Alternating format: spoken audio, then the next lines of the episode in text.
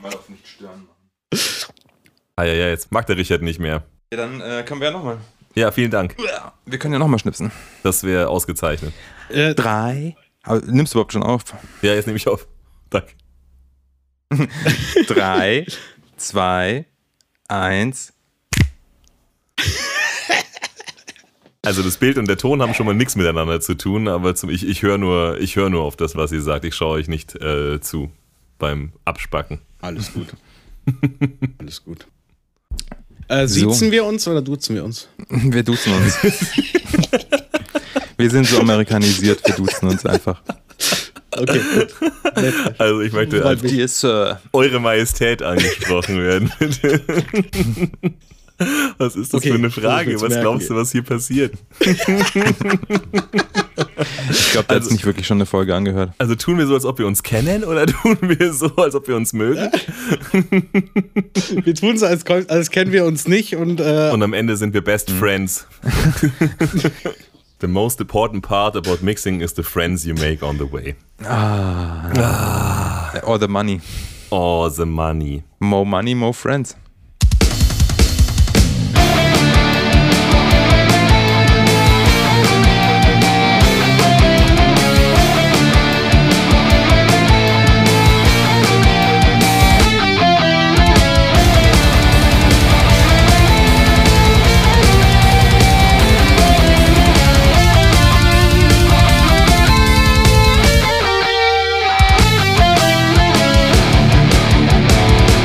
Hören Söhne, hören Töchter, hören Welpen, hören Fohlen und hören Kaulquappen.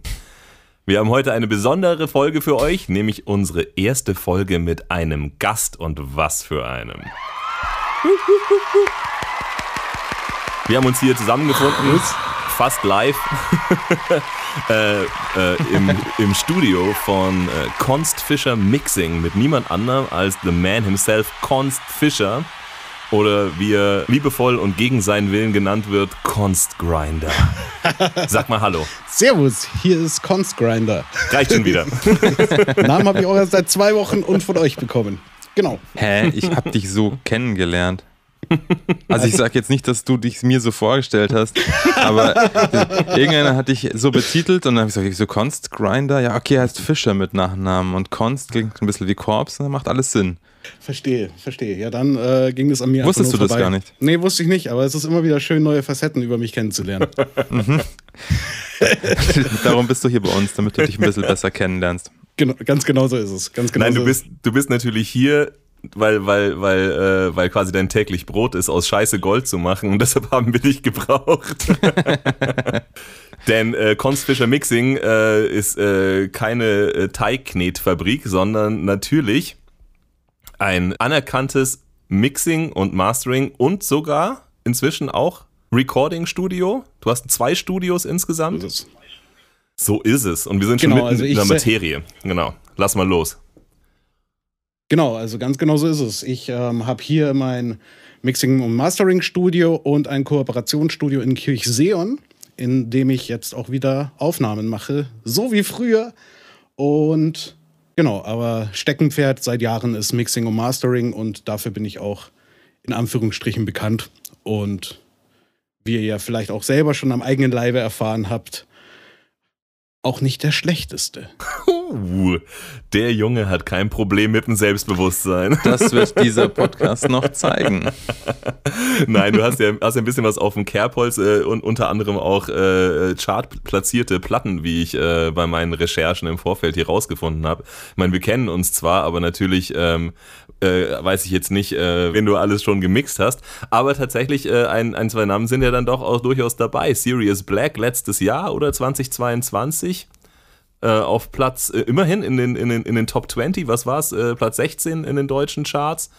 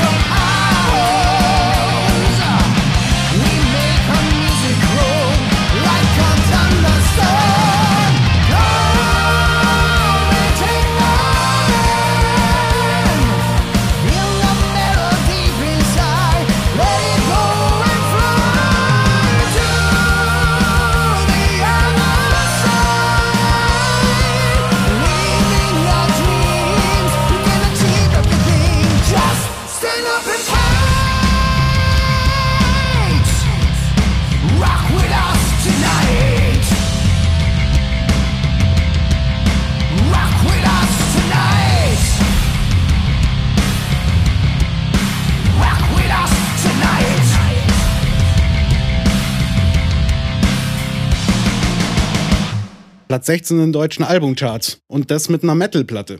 Was ich ziemlich fucking geil finde. Das spricht auf jeden Fall äh, für, die, für, für die Entwicklung der Charts, würde ich sagen. Aber natürlich auch für dein. ich weiß nicht, ob es für deine Leistung spricht oder für deine Auswahl von Kunden. Können wir uns später drüber unterhalten. Kannst du es dir überhaupt leisten, Kunden auszuwählen? Fragen wir mal so, gleich von Anfang an. Ich mache definitiv nicht jeden, der bei mir anfragt, weil ich auf Rock und Metal einfach spezialisiert bin. Ich mache hier und da auch mal wieder irgendwie Pop oder Sachen, die ich jetzt halt auch einfach mal kurz nicht nenne, weil die, die sind dann hinter den Kulissen. Ähm, aber ja, ich mache nicht alles. Wenn ich da nichts rausholen kann, will ich da auch nicht meinen Namen drunter schreiben. Und ich kann es mir immer mehr aussuchen, tatsächlich. Es wird immer mehr und ähm, das ist auch geil und gut so, dass ich mich auch darauf konzentrieren kann, was ich am besten kann. Und das ist halt einfach fetter Sound, fette Gitarren. Ähm, ganz genau. Aber das verstehe ich schon jetzt richtig. Ähm, das bezieht sich jetzt nicht nur auf äh, bestimmte Genres. Ich mache jetzt nicht jeden, der anfragt, sondern auch schon innerhalb deines Genres, nehme ich mal an, kriegst du wahrscheinlich auch Anfragen, wo du sagst, weiß ich nicht, ob ich da jetzt hilfreich sein kann. Oder meintest du jetzt tatsächlich nur so, wenn da so eine Ska-Band anfragt zum Beispiel oder, oder Synthie-Pop oder keine Ahnung. Ähm, teilweise auch innerhalb, aber das fällt, das fällt uns dann schon. Ich, ich rede mit jedem. Jeder, der mit mir, der bei mir anfragt, bei dem höre ich mir mal die Produktion an. Und dann entscheide ich daraus aus der Produktion, ob das was ist, wo ich helfen kann, ob das Crowd aufgenommen wurde. Oft wird es dann aber auch einfach gemacht, dass ich sage, so wie ihr es bis jetzt gemacht habt, geht's nicht, aber. Und dann helfe ich denen quasi dabei und coach die ein bisschen, sodass sie es dann neu aufnehmen mit meiner Hilfe, sodass es am Ende dann auch was Gescheites wird. Also darauf läuft es dann in den meisten Fällen raus. Aber vor allem ähm, kann man das häufig einfach nicht so nehmen, wie es kommt. Gibt aber auch gibt aber auch ganz andersrum. Es gibt heutzutage absolute, in Anführungsstrichen, Streberbands, und das meine ich positiv, die unfassbar geile Spuren abliefern, ähm, wo ich überhaupt nichts mehr zu sagen habe, ähm, überhaupt nichts mehr sagen brauche und wir einfach loslegen und daraus ein richtig, richtig geiler Track wird.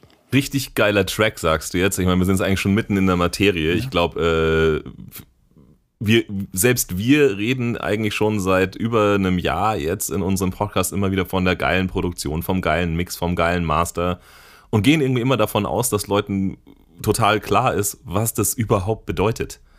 Kannst du mit einem Satz oder weniger sagen, was ist denn überhaupt Mixen und was ist denn überhaupt Mastern? Fangen wir vielleicht mal von der Ecke an, einfach falls es wirklich jemanden gibt, der sich das anhört und sagt, das Wort wird rumgeschmissen, aber was genau da passiert, was genau ich mir darunter vorstellen muss, kein Plan. Jetzt redet er von coolen Spuren, die mir die Band liefern muss. Ich dachte, er ist der Produzent.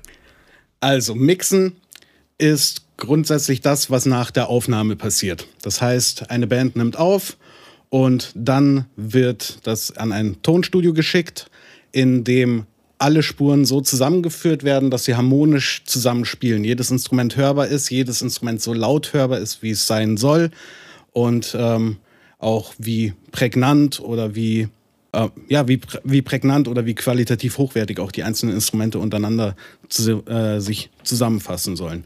Und das Mastering ist am Ende, wenn es aus diesem Mischprozess rauskommt, dann wird ähm, das konkurrenzfähig gemacht noch. Mit Lautstärke, mit einer bestimmten EQ-Anpassung. Da gibt es so einen unausgesprochenen, ähm, so einen unausgesprochenen Qualitätsstandard, so einen unausgesprochenen Standard, den man versucht zu erreichen. Und da wird dann eben noch aus dem Mix rausgeholt, was da noch rauszuholen ist. Aber es ist auch so, dass man im Mastering nicht mehr so viel darauf eingreifen kann wie auf den Mix, weil man eben nicht mehr die ganzen Einzelinstrumente hat. Ähm, deshalb ist Mastering nur das i-Tüpfelchen auf dem Mixing-Buch. Okay. War das, äh, war das okay genug? Oder Tja, das, das müssen uns die Zuhörer sagen. verstehst du es? Wir müssen uns natürlich in die Rolle von Leuten reinversetzen, die äh, noch, noch, noch nie einen Mix und Master bekommen haben, aber ich glaube, es war auf jeden Fall äh, ver verständlich. Genau. Also genau nach der Aufnahme wird sozusagen geschaut, dass alle Instrumente dann auch so klingen und untereinander hörbar sind, wie sie sein sollen. Und das ist eigentlich das Ziel beim Mixen. Jetzt ist natürlich, das ist natürlich eigentlich, wenn man so will, erstmal in der Vorstellung ja fast eine relativ einfache Geschichte, oder? Also ich meine, ich mache alles irgendwie so ungefähr so laut, dass man es hört und äh, fertig ist das Ding. So einfach ist es ja natürlich aber nicht. Ähm, sonst würden Leute dafür äh, kein, kein, kein gutes Geld bezahlen, um einen gescheiten Mix zu bekommen. Was würdest du denn sagen? Wann ist ein Mix denn gut? Das sind jetzt zwei Fragen in einem. Die eine Sache ist, ist es so leicht zu mischen? In Theorie ja, in der Praxis ist es aber wie bei jedem Instrument. Du kannst eine Gitarre aufheben und ähm, vielleicht nach drei Tagen deinen ersten Powerchord spielen und nach einer Woche deinen ersten Song schreiben. Aber das heißt noch lange nicht, dass du ein geiler Gitarrist bist und das wirklich beherrschst und das wirklich auf Weltniveau auch mitspielt. Also ich sehe das Mixing gerne wie so ein Instrument, das du über viele Jahre erst erlernen musst, ein Ohr dafür bekommen musst, auch vor allem, was du da machst, um eben auch dann, obwohl du die gleichen Tools oder ähnliche Tools hast, wenn du anfängst, erstmal diese ganzen einzelnen Tools lernen musst, wie die auch ineinander greifen und was am Ende dann auch da rauskommt. Also das ist wirklich eine, ist eine Wissenschaft für sich, die Jahre, Jahre, Jahre dauert, bis man das wirklich beherrscht. Und ein Mix, wann der fertig ist, ist äh, eine sehr gute Frage, die man sich immer wieder stellt. Aber im Endeffekt ist es, das mer ich mixe zum Beispiel so, ich mische und mische und frage mich währenddessen immer, was gefällt mir nicht? Und ich stelle mir diese Frage jede Sekunde. Und ab dem Moment, wo ich mir denke, was gefällt mir nicht und mir einfach nichts mehr auffällt, was mich stört, ist der Mix für mich fertig. Und das ist dann der Moment, wo ich anfange, mit der Band zusammenzuarbeiten und dann die Band frage, okay, äh, was gefällt euch nicht? Und dann haben wir einen sehr guten Startpunkt, weil er mir schon mal gefällt, oder in meinen Augen einen sehr guten Startpunkt. Und von dort aus arbeiten wir dann weiter, bis die Band halt sagt, hey, uns fällt nichts mehr auf, was schlecht ist. Ganz einfach. Und das ist meistens der Moment, wo es dann geil wird. Also es ist auch gar nicht so ein Friss- oder Stirb-Movement sozusagen, sondern, also, sondern die Band bringt sich in den Mix ein bei dir. Ist das normal, dass, dass, dass eine Band sich bei einem, also weil ich meine, die Band kommt ja zu dir, weil sie nicht selber mixen kann. Ist es, ist es sozusagen in der, in, in der Branche übliches Vorgehen, dass die Band sich einbringt bei, beim Mix? Oder gibt es da gar keine Standards in der Hinsicht? Es ist sehr üblich und es ist auch sehr, sehr wichtig, das zu machen, weil im Ende ist die Band dein Kunde. Die Band ist, äh, das ist deren Musik und das ist die Musik, ähm, die sie seit Jahren im, entworfen haben, teilweise im Kopf, teilweise irgendwelche Demos geschrieben haben, teilweise im Proberaum. Und sie haben da eine Vorstellung, wo das hin soll. Ähm, über meine jahrelange Erfahrung habe ich definitiv immer weniger Einwände beim Mix. Also es ist immer weniger, was getan werden muss im Nachhinein. Aber es ist super wichtig, mit der Band zusammenzuarbeiten, weil ich kann nur raten, wie der, Band, wie der Song in ihrem Kopf klingt. Und häufig ist es dann auch so, dass ähm, die Band klare Vorstellungen hat, ich mit einem Mix ankomme und wir dann zusammen an dem Mix arbeiten, weil sie eben sagen, ah, mach das mal eher so, mach das mal eher so, mach das mal eher so. Und ein paar Tage später kommt häufig die Mail, Konst, wir haben uns jetzt halt an deinen alten Mix noch ein paar Mal angehört, lass uns doch nochmal zurückgehen zu deinem. Also oft zeige ich ihnen dann auch, wie es einfach besser wäre. Aber es ist ein Prozess, der wichtig ist, dass man den zusammen geht. Und ähm, das eben auch auf eine gute und praktikable Art und Weise, wie es zum Beispiel viele Online-Mixer machen, da den schickst du nur Listen und dann liest, man, liest der Mixer das zusammen und dann schickt er den nächsten Mix raus. Dann schreibt die Band wieder eine Liste, man schickt den nächsten Mix raus. Und bei mir zum Beispiel, ich mache das online ähm, mit Videocall und Livestream, wo ich mit den Bands wirklich live zusammenarbeite, damit es dann am Ende erstens wird schneller geil und zweitens wird so einfach sehr viel besser. Also es ist viel besser für beide Seiten. Tatsächlich. Jetzt hattest du vorhin gemeint, du entfernst quasi alles, was stört, Mhm. bis dich zumindest nichts mehr stört und dann arbeitest mit der Band durch, äh, was die so stört. Ähm, das klingt jetzt also ein bisschen äh, negativlastig, sage ich mal. Ähm, man hat ja schon so die Vorstellung, ähm, also ich hatte die definitiv, vielleicht sollte man die sich auch immer ein bisschen bewahren, finde ich fast. Aber wie ist es in der Realität? Weil ich stelle mir natürlich nicht vor, der macht jetzt alles raus, was kacke klingt, sondern der macht die Magic und dann klingt das geil. Aber ähm, ist quasi das Entfernen von allem Schlechten dann quasi dann am Ende dann das, das Geile, dann das Ergebnis? Oder ähm, ist das durchaus, sagen wir mal, nicht nur ähm, mit dem Kehrbesen den ganzen Schmutz wegfegen, äh, sondern auch dann die Palette rausnehmen, die Leinwand aufstellen und selber als Mixer auch mal als Künstler quasi auftreten? Also bleibt es nur an, an, dem, an dem Nullpunkt hängen, wo man nicht mehr Minus sind quasi vom Sound? Ähm, oder was machst du dann, um noch mehr ins Plus zu gehen? Wahrscheinlich ist das ganze Entfernen, was du gerade gemeint hast, ähm, wahrscheinlich habe ich da einfach zu weit vorgegriffen schon. Das sind die letzten 15 Prozent, würde ich jetzt mal sagen. Davor ähm, baut man natürlich erstmal ein Konstrukt, wo man sich denkt, da will ich hingehen. Dass ich erstmal sage, ein Schlagzeug muss für mich so klingen. Ich habe meine Vorgehensweise, wie ich ein Schlagzeug bearbeite. Ich habe meine Vorgehensweise, wie ich einen Bass bearbeite, die, die ganzen Instrumente und so weiter. Und wenn das, dieses Konstrukt dann steht und ich an den Einzelinstrumenten gearbeitet habe, dass die Einzelinstrumente so klingen, wie ich im ersten Moment denke, dass sie für diese Band am besten klingen sollen, dann kommt der Moment, wo man es zusammenbringen muss, weil häufig passt es dann einfach noch nicht perfekt zusammen. Und das ist dann der Moment der Feinschliffe. Und da wird dann beim Feinschliff gearbeitet, ah, vielleicht, ah, sieht geil aus, aber hier ist noch eine Kante, die wollen wir nicht. Oder hier ist eine Kante, die wollen wir noch schärfer haben. Oder so. Und da wird dann, das ist die Feinarbeit. Also es ist nicht nur alles negativ, aber ich äh, rede sehr gerne sehr negativ.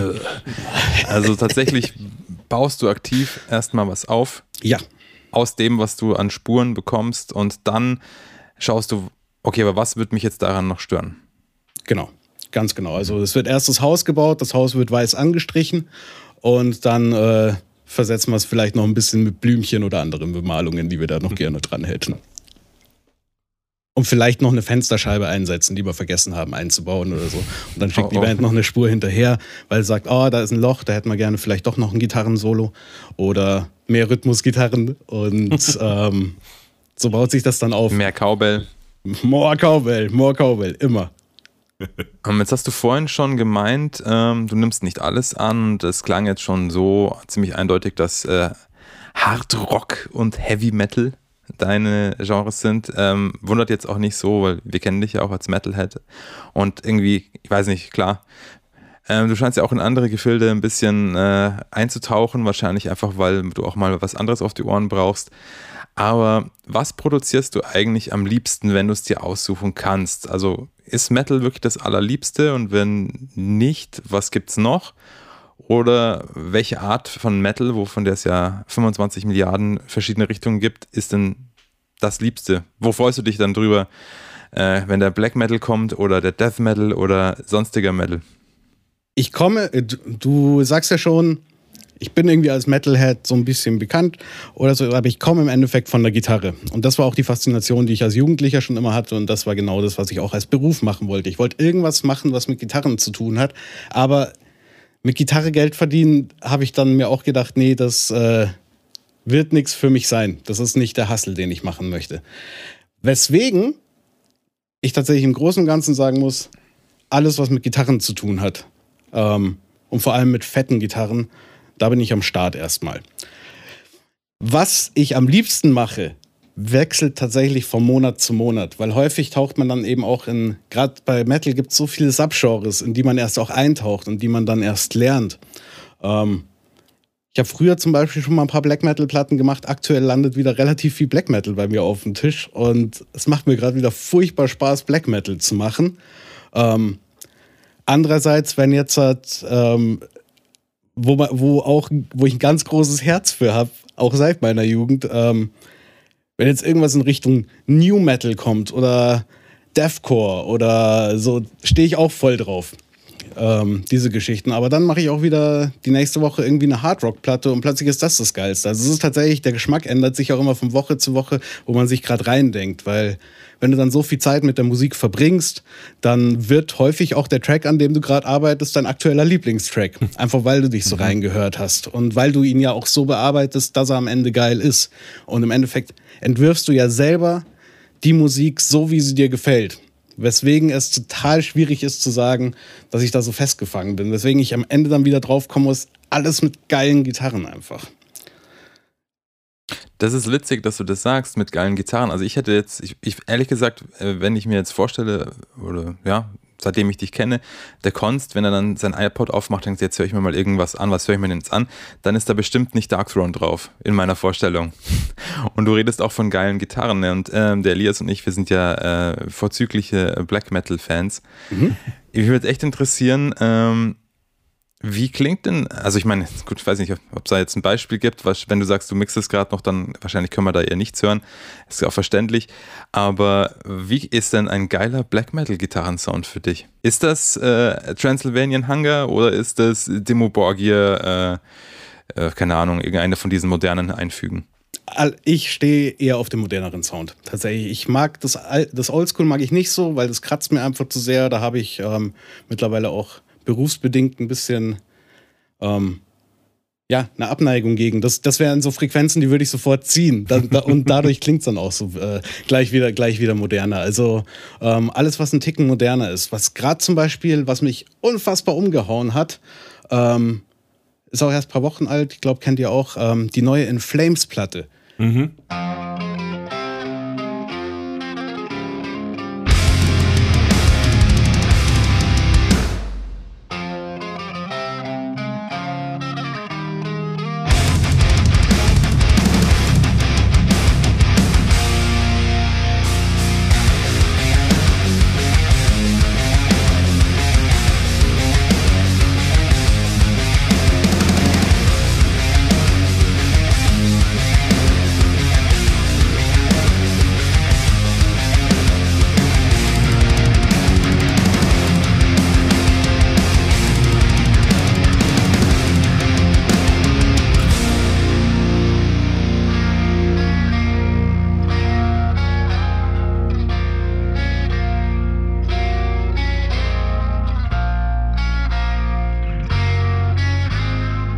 Den Gitarrensound feiere ich. Ich feiere den. So, das war seit langem mal wieder eine Platte, wo ich auf Play gedrückt habe und nach fünf Sekunden wieder ausgemacht habe, weil ich mir gesagt habe, warte mal, ich glaube, ich glaube, ich glaube, ich glaube, da, das ist gerade geil. Und äh, so ein Moment. Gleich mal sowas- stoppen. Ja, ja, ja, ja, ja, ich, äh, ich, ja, ja, ja. Nur ich, nicht zu viel davon hören. nee, nee, ich muss, ich, ich muss dann das, ich muss das dann erstmal immer kurz setzen lassen. Dann, okay, ähm, wo bin, wo bin ich gerade? Höre ich das gerade mit dem richtigen Zeug? Warum denke ich gerade, dass das geil ist? Also bei mir geht da sofort da- das Hirn an und ich muss mich dann erst kurz fragen, äh, muss ich es kurz woanders hören, damit ich das wirklich gerade äh, auch schätzen kann oder verhöre ich mich gerade? Ähm, und das ist dann der Punkt. Und dann habe ich mich da noch mal ein bisschen reingehört natürlich. Ich habe es nicht bei fünf Sekunden belassen. Ich habe mindestens 15 gehört. Und ähm, ja, das war zum Beispiel so ein Moment, geile Gitarre. Super ungewöhnlich, finde ich. Super ungewöhnlich. Ähm, wahrscheinlich finde ich das auch so geil, weil es grandios produziert ist, aber was ganz Spezielles hat. So. Ähm, und das ist für mich eine geile Gitarre. So, wenn bei mir dieser Wow-Moment kommt. Wie ist es zu beschreiben? Bisschen moderner, aber halt schon auch noch Eier. Und ähm, bei vielen moderneren Produktionen ist es ja auch häufig so, dass die Gitarren sehr leise gemacht werden oder halt, dass äh, teilweise die Pop-Elemente schon ähm, überwiegen. Das mag Oh ich ja. nicht. Das mag ich nicht. Das mag ich ich mag es, wenn die Gitarre einfach geil im Vordergrund ist, nicht nervt, sondern einfach nur fett ist und auf die Fresse. Also quasi für alle Black Metal Bands da draußen, die sich überlegen, ähm, müssen dann eher mit eher mit In Flames Gitarrensound rechnen als mit Dark Throne, wenn sie zu dir kommen. Ich habe vor ein paar Tagen von einer dieser Bands eine Mail zurückbekommen. Ich hole sie jetzt nicht raus, sondern Nee, ich nicht. überlege kurz.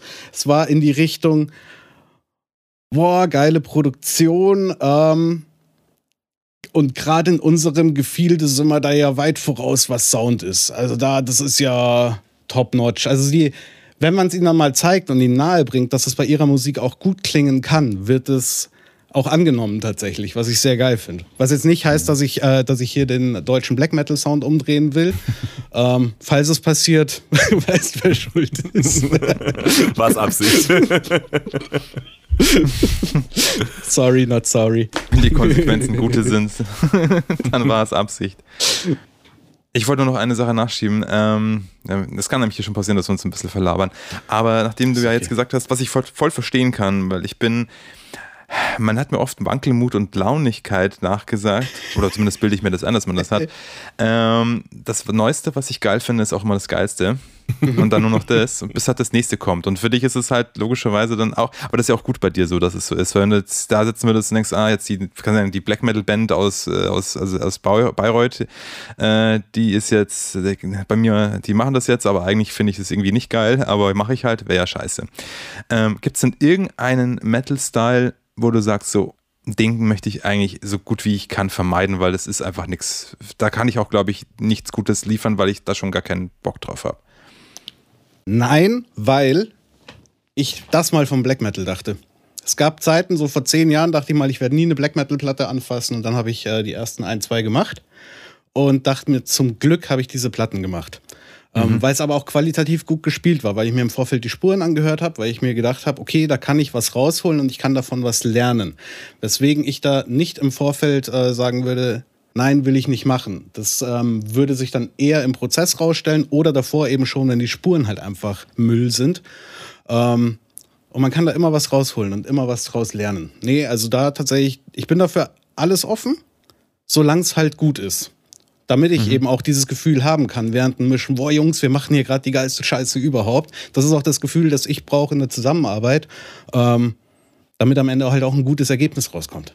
Ganz einfach. Und so suche und das ist dann eben auch das, wo ich dann die Kunden nochmal ablehnen muss, wenn ich sage, okay, das funktioniert einfach nicht zusammen. So, ich kann euch da nicht auf höchstem Level helfen, sodass ich äh, da auch dahinter stehen kann. Und das ist halt super wichtig. Nur ganz kurz, sprichst du da von der Qualität der Spuren, Soundqualität der Spuren, die du kriegst, oder von, ich sage jetzt einfach mal, der Musik an sich? Eher die Performance. Meistens ist die Aha. Performance. Wenn die halt schlecht ist, ähm, Performance ist King, aus dem Sound kann man immer irgendwas rausholen äh, oder meistens irgendwas rausholen. Ähm, gerade wenn es gescheit gemacht wurde, gerade wenn Bands vorm Aufnehmen schon mit mir oder mit irgendeinem anderen Tonstudio zusammengearbeitet haben, mit denen geredet haben, was brauchen wir da für Spuren, wie muss das aufgenommen werden, dann passiert es super selten, dass es wirklich schlecht ist, aber es passiert halt häufig, dass halt eine junge Band einfach noch nicht hört, was ein tighter Take ist oder so. Und wenn sich das alles auseinanderläuft und man da auch mit kleinen Edits irgendwie nichts, äh, nichts Cooles draus machen kann, dann ist es, bevor man da jetzt alles stundenlang, tagelang editet und dann irgendwas Mittelmäßiges rauskommt, ist es häufig besser, einfach das nochmal mit einem Spezialisten aufzunehmen. Und mit häufig meine ich immer. Und mit Spezialisten meinst du mit einem anderen Musiker? Oder? Mit Spezialisten, ähm, es kann ein anderer Musiker sein, es kann ein Tonstudio sein, das einfach äh, weiß, was es beim Recording tut. Das weiß, was ein guter Take ist, ähm, das da einfach auch wirklich helfen kann. Ähm, weil heutzutage so viele gute Musiker, so viele Musiker schon sehr gut aufnehmen können. Einfach deshalb. Aber hast du das eben nicht oder willst dir auch die ganze Zeit ersparen, das kennt ihr vielleicht selber, wenn ihr selber Aufnahmen macht, das zieht sich und zieht sich und zieht sich und zieht sich und dann nehmt ihr irgendwie einen Take auf und denkt euch, ah, war der Take jetzt gut oder müssen wir da noch mehr machen, ist es am Ende geil und wenn du da halt jemanden hocken hast, in einem professionellen Recording-Studio zum Beispiel, der einfach die, dir schon die Arbeit abnimmt und sagt, nein, mach den Take nochmal, der Take war geil genug, der Take war geil genug, sodass du gar nicht die, dir die Frage stellst, war das jetzt cool oder nicht? Ähm, brauchen wir dann noch einen Take oder nicht? Brauchen wir dann noch eine Gitarre, eine Harmonie? Was brauchen wir dann noch? Und ähm, das meine ich mit Spezialisten. Jemand, der sowas kann. Und das sollte jeder in einem professionellen Recording-Studio sein, was leider nicht so ist. Ähm, es kann aber auch ein Musiker sein, wenn er es gut kann. Und es können viele mittlerweile, weil es einfach auch so ein Trend ist. Home Recording ist cool. Ist cool. Ist voll hip. Voll hip. Seit 20 Jahren. Ja, cool. Da hast du auf jeden Fall schon eine Frage vorweggenommen, weil das war so eine Sache, die ich mich so gefragt habe, weil als ich gehört habe, dass du wieder ein Recording-Studio hast. War so ein bisschen so, hey, in der Zeit von jeder hat einen PC zu Hause, jeder kann sich für irgendwie ein paar hundert Euro zumindest eine, eine, eine Basic-Version von irgendeinem Musikprogramm, in dem man aufnehmen kann, kaufen. Und da drin sind dann meistens auch, was weiß ich, sogar schon irgendwie genug Plugins und äh, äh, digitale Verstärker-Simulationen und äh, äh, sind die MIDI-Drum-Kits, die für dich äh, alles spielen können und so. Da habe ich mich wirklich gefragt, braucht es oder in Klammern, wozu braucht es dann heute überhaupt noch ein Recording-Studio? Also wo ist sozusagen der, der, der, die, die, die, die, Schippe obendrauf, die ich bekomme, wenn ich ins äh, Recording-Studio gehe, statt es selber zu machen? Also grundsätzlich ist es so, wenn du, natürlich kannst du dir heutzutage alles kaufen, ähm, aber die Sache ist, nur weil du dir alle Autoteile kaufst, kannst du noch lange nicht ein Auto zusammenschrauben. Das ähm, funktioniert lang noch nicht. Du musst es erstmal lernen, erstmal wissen, wie das überhaupt funktioniert, was du da alles machst. Natürlich kriegst du vielleicht da das eine Teil oder das andere Teil zusammen und das funktioniert dann auch schon ganz gut. Aber vielleicht hast du auch teilweise die falschen Teile oder die falschen Teile für dich gekauft. Das kannst du nicht wissen. Also nur weil du jetzt, also ich, es kommen immer wieder Leute daher, die nehmen halt irgendwie dann Rock in Ableton auf oder so. Das geht schon, aber du kannst dir halt auch äh, freiwillig irgendwie Stöcke in deine Fahrradspeichel stecken und dich dann fragen, warum du nicht weiterkommst. So, und das ist, ähm, das ist einfach, dass du kannst dir das alles drauf schaffen. Jeder kann sich alles drauf schaffen. Aber du ersparst dir halt unfassbare Zeit beim, im Lernprozess. Du kannst unfassbar viel Geld halt auch sparen, weil nur weil du dir jetzt halt ein Standard-Setup kaufst, mit dem du jetzt Schlagzeug aufnimmst, heißt das noch lange nicht, dass das das geile, erprobte Zeug auch aus dem Studio ist, mit dem die jeden Tag aufnehmen. Hm. Und ähm, nur weil man es kann, heißt, äh, nur weil es machen kann, heißt noch lange nicht, dass man es gut machen kann. Und das ist eben das Ding. Es ist ein langer, langer Lernprozess. Und du hast ja auch, dann, dann sitzt das erste Mal an deinem Cubase oder an deiner anderen DAW und da musst du erstmal lernen, oh, wo ist das Tastenkürzel? Ah, wie kriege ich jetzt da den Schnipsel hin? So, diesen ganzen Stress ersparst du dir.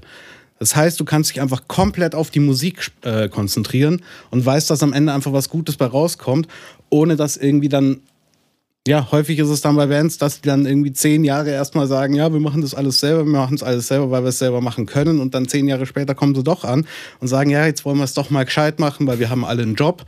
Und ähm, das nur abends irgendwie für ein, zwei Stunden zu machen, ähm, ist halt einfach nicht. Es kann schon funktionieren, aber es kann halt nicht, es funktioniert in den meisten Fällen halt nicht. So ist es.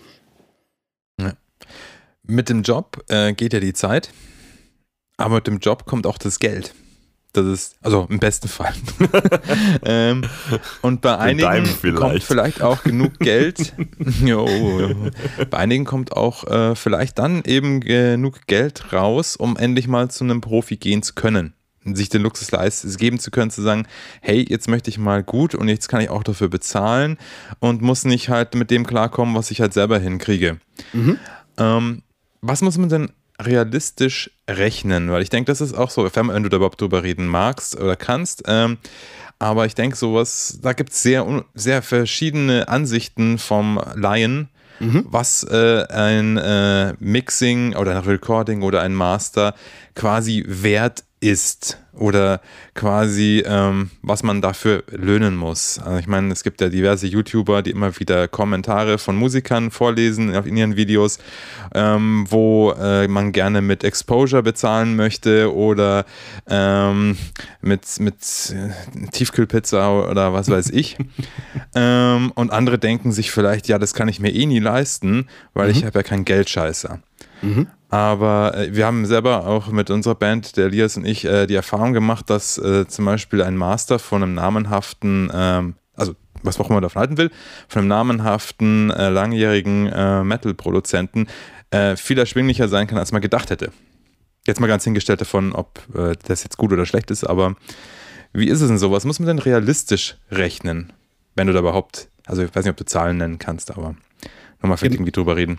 Genaue Zahlen kann ich tatsächlich nicht nennen, weil es immer projektabhängig ist. Das ist genau das, was ich vorher meinte mit, ich schaue mir die Projekte immer erst an, bevor, ähm, bevor ich überhaupt da sage, wir brauchen hier so lange, das ist wirklich immer individuell. Es ist individuell, was du brauchst und häufig sagt dann eine Band, hey, wir hätten gern einen Master und dann hört man sich das an und dann sagt man, nein, ihr braucht einen Mix und einen Master und vielleicht sogar nochmal neue Aufnahmen und das kann sich dann staffeln. Andersrum ist es aber auch, wie du eben gesagt hast, dass es sehr viel günstiger sein kann, weil der Mix vielleicht schon geil ist und man dann nur noch ein, nur noch ein Mastering oder äh, Abzweigungen vom Mastering machen muss. Ich sag dir aber, jeder Musiker, der ich, sich überlegt, sich ein Aufnahmesetup zu kaufen, bevor er sich das kauft, soll er das Geld lieber in einen, äh, in einen Recording, Mixing, Mastering Engineer stecken und ähm, dann versuchen, Geld aus, äh, aus seiner Band zu machen und nicht da am falschen Ende zu sparen tatsächlich. Weil jeder, der sich das leisten kann oder komm, welcher Gitarrist kauft sich nicht alle halbe Jahre eine neue Gitarre?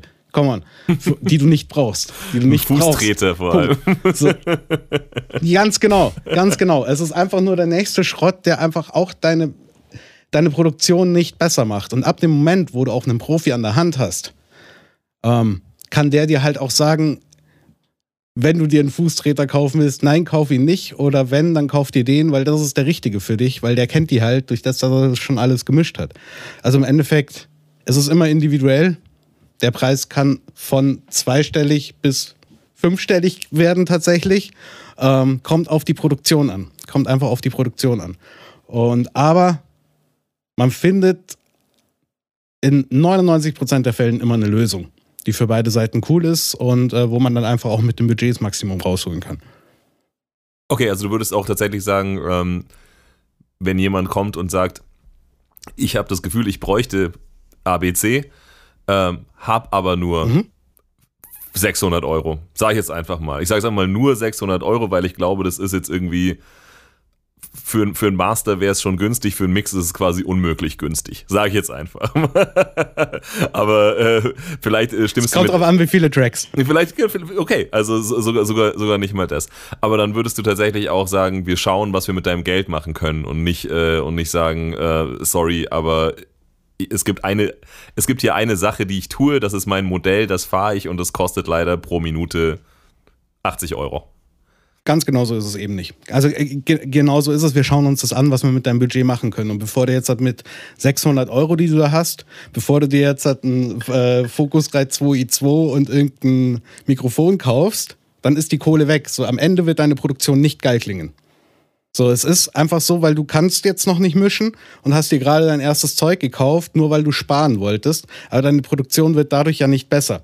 Deine Produktion wird aber besser, wenn wir mit dem Zeug, das du hast oder das du dir leihen kannst von irgendwelchen Kollegen oder vielleicht finden wir da sogar eine Lösung, ähm, kannst du was schustern, womit wir dann arbeiten können. So, und da wird einfach wirklich geschaut, was hast du für ein Budget und wie können wir das Geilste rausholen, sodass du am Ende ein Produkt hast, also oder in dem Fall einen Song oder mehrere Songs oder eine Platte oder was auch immer, mit denen du wiederum, mit denen du ja wiederum Geld verdienen kannst, die du an deine Fans weitergeben kannst, sei es jetzt halt ähm, irgendwie CDs oder Vinyls pressen oder ab, ab den ersten Songs kannst du auch T-Shirts machen. Ab dem Moment kannst du anfangen zu verkaufen. Die Sache ist aber, wenn dein Zeug scheiße klingt, interessiert es keine Sau und niemand kauft bei dir was. Deshalb ist das am falschen Ende gespart. Du musst heutzutage ist einfach so ein Qualitätsbewusstsein schon da. Du darfst einen bestimmten Level nicht unterschreiten. Und dafür brauchst du halt einfach einen, der Ahnung hat. Was mich jetzt noch interessieren würde, ähm, weil ich glaube, das kannst du beantworten, ohne äh, irgendwelche Zahlen zu nennen. Also rein tendenziell, es gibt ja drei Schritte, sage ich jetzt mal. Es gibt das Recording, weil sagen wir mal, wenn man es nicht selber macht, sondern halt im Studio, das Recording. Es gibt äh, den Mix und es gibt den Master. Ähm, wo, wenn wir jetzt sagen, wir gehen von einem Track aus, Ja. einfach um es leichter zu machen. Ja. Ähm, welch, für welchen Schritt muss man mit den meisten, muss man rechnen, dass man am meisten investieren muss? Immer beim Recording, weil es das zeitaufwendigste ist. Mhm. Also man zahlt im Endeffekt die Zeit. Ganz genau, ganz genau. Ja. Beim Recording zahlst du die Zeit, beim Mix und Master zahlst du, äh, zahlst du das Endprodukt, den Endsound. Und genau, also das Recording ist definitiv teuerste. Also beim Recording kannst du sparen, indem du halt irgendwen hast, der dir da helfen kann. Irgendwie die Band nebenan im Proberaum, die wird schon ein Recording-Setup haben. Hey, können wir uns das mal kurz ausleihen für ein, zwei Tage? Dann stellst du das hin, dann hast du irgendwen im Freundeskreis oder im Bandraum nebenan, nämlich bei dem du das Zeug geliehen hast, so hey, kannst du es nicht mal einen Tag lang aufnehmen oder so. So kannst du halt da auf jeden Fall sparen und dir ähm, auch Leute holen, die das relativ günstig machen. Ähm, aber beim, beim Mix und beim Master solltest du auf keinen Fall sparen. Das, ähm, ja, das ist einfach fürs Endprodukt am schädlichsten, wenn du das machst. Und wenn ich äh, das jetzt richtig verstanden habe, aus dem, was du heute schon gesagt hast und auch aus dem, ich folge dir ja auch, was du sonst so sagst, ist, ähm, du kannst das Recording ja schon selber machen, aber wenn du, wenn jetzt die Band vorhat, dann auch bei dir oder bei wem halt auch immer, ähm, dann den Mix und vielleicht auch den Master, wie auch immer zu machen, dann sollte man sich vielleicht vorher mal in äh, Verbindung setzen, damit die Aufnahmen dann auch so werden, dass du jetzt in dem Fall zum Beispiel was damit anfangen kannst, oder? frühestmöglich mit den Menschen reden, mit denen du zusammenarbeiten willst, oder frühestmöglich mit jemandem reden, der Ahnung hat. Ganz einfach, weil ähm, bei uns Musikern gibt es leider so ein Grundding, dass die meisten einfach ein krasses Ego haben und sagen, ich kann das schon selber, bis sie auf, einmal auf die Schnauze fliegen. Und da ist es einfach wirklich besser, sei, sei dir nicht, äh, re- red mit Leuten, die Ahnung haben. Immer, immer, in allen, in allen Lebenssituationen. Red einfach, bevor du überhaupt anfängst, mit Leuten, die Ahnung haben. Es wird dir unfassbar viel Zeit sparen und am Ende hast du einen viel, viel geileren Outcome. Deshalb frühestmöglich. Wenn du jetzt überlegst, in einem halben Jahr will ich das machen, will wo aufnehmen, melde dich jetzt beim Recording-Studio und buch jetzt auch den Slot. So. Weil du weißt ja in sechs Monaten nicht, ob das Recording-Studio Zeit hat, weil wenn es ein gescheites ist, hat es keine Zeit. Deshalb frühestmöglich alles abklären, sodass frühestmöglich alles einfach in trockenen Tüchern ist und dass du weißt, ich habe hier eine Produktionsstraße, sei es das Recording-Studio, der Mischer, der Masterer oder alles in dem einen Studio, wo es dir gefällt. Ähm, melde dich bei diesem Studio frühestmöglich. Weil entweder helfen sie dir frühestmöglich dabei zu sparen, ähm, helfen dir frühestmöglich dabei, dass du ähm, keine Fehler machst einfach während der Produktion und helfen dir auch somit dabei, dass am Ende das Beste bei rauskommt. Also immer frühestmöglich melden. Gibt es da irgendeine, irgendeine kuriose Geschichte oder irgendwie aus, aus dem Studio, wo zum Beispiel eine Bands dann mit, mit echten krassen äh, Spuren angekommen sind oder mit seltsamen Vorstellungen, was man jetzt im Mix dann noch machen kann oder was du damit machen solltest? Oder ist da auch das Qualitätsbewusstsein, wie du es vorhin genannt hast, schon inzwischen auch so weit durchgedrungen, dass es jetzt eigentlich ähm, keine Katastrophen mehr passieren. Vielleicht sagst du, na, da müsst ihr das nochmal irgendwie, also die Rhythmusgitarre, die müsst ihr verdreifachen, vervierfachen, äh, das macht man heute einfach so im, im Business. Ähm, oder gibt es tatsächlich so Geschichten, wo du dir denkst, so, hey, das, äh, das ist, ich bin vom Stuhl gefallen. Gibt's. Es gibt diese Situationen, wo ich halb vom Stuhl falle und mir denke, nein, da kann ich nichts draus machen, da, so geht's nicht. Ähm, das, das passiert, was aber und aber das wird halt dann einfach wegignoriert oder heißt halt dann einfach, hey, wir können nicht zusammenarbeiten, das ist einfach nicht gut genug. Oder ihr kommt halt zum Recorden hierher oder bla, dann können wir es machen. Entweder so eine Lösung. Ähm, was aber tatsächlich heutzutage immer mehr passiert, ist, dass mir die Bands unfassbar viele Spuren schicken. Dann haben sie die Gitarre da achtmal aufgenommen und die auch da und dann noch zehn Leadgitarren und, äh, und dann noch tausend Vocalspuren. Und dann sage ich so, Jungs, äh, ihr hättet euch auch irgendwie drei Tage weniger Zeit nehmen können zum Aufnehmen. Das sind alle Spuren, die brauchen wir nicht. Und dann sagen sie, doch, doch, doch, doch. Und dann mischt es zusammen und dann sagen sie, irgendwie ist das ganz schön viel. Ach. So, und das ist, das ist tatsächlich das, was, was eher passiert, dass die Bands halt so unsicher sind, weil sie noch nicht so erfahren sind im Aufnehmen, dass sie viel zu viel Arbeit machen, die man gar nicht braucht. Das passiert sehr, sehr, sehr häufig. Und auch das wäre halt geklärt, wenn man einfach mal einmal vorher telefoniert und sagt, hey, ich will bei dir mischen lassen, weil es gefällt mir, was du da machst. Ähm, was brauchst du denn überhaupt? Bevor du halt sagst, nein, ich weiß schon, was ich brauche und ich schicke dem das dann, weil das wird schon passen, weil ich habe ja gerade meine erste Aufnahme gemacht. Das kann nicht funktionieren. Es kann einfach nicht funktionieren. Es kann funktionieren, aber halt nicht gut. Und deshalb, ähm, das Schlauste ist einfach frühestmöglich melden. Immer bei den Leuten, mit denen du zusammenarbeiten willst. Bestellst ja auch eine Weihnachtsgans vor, wenn es eine Weihnachtsgans haben willst und gehst nicht am Weihnachten hin und sagst so, ah, hier ist die schon gekocht. Habt ihr noch eine gekochte Gans? So, nein. Ah, Das ist aber ein schlechtes Beispiel, mein Lieber. Warum? Gerade an Weihnachten. Warum? Du gehst ja auch nicht an Weihnachten erst und holst das, was du hättest schon längst machen müssen. Ich glaube, es gibt so viele Menschen, die das machen. Ja. Ja, ganz genau. Ganz genau. Und die weinen Das alle an Weihnachten. Und sich dann wundern, dass Da keine dann ganz mehr da ist. Familienstreit. Ähm, wir, wir haben dich ja äh, im Vorfeld gebeten, äh, uns vielleicht die eine oder andere äh, Sache mitzubringen, wo du sagst, das ist ein geiler Sound, damit wir mal von, von einem Profi einfach wissen, was ist denn jetzt eigentlich ein geiler Mix. Ja? Also wir können uns äh, trefflich drüber streiten und unterhalten und ich sage, das klingt fantastisch. Und dann sagt der Richard, Elias, du nimmst das alles mit dem Sound viel zu ernst. und dann sage ich, nein, Sound ist alles. ähm, äh, Hast du uns was Schönes mitgebracht, was wir uns erstmal mal kurz reinziehen können, damit wir, damit wir wissen, so, so muss es. Ich habe eine Platte, die ist seit zehn Jahren ungefähr meine Lieblingsplatte vom Mix her. Und die würde ich euch jetzt gerne vorstellen. Vielleicht kennt ihr sie schon. Diese Platte ist von Alice in Chains, Black Gives Way to Blue.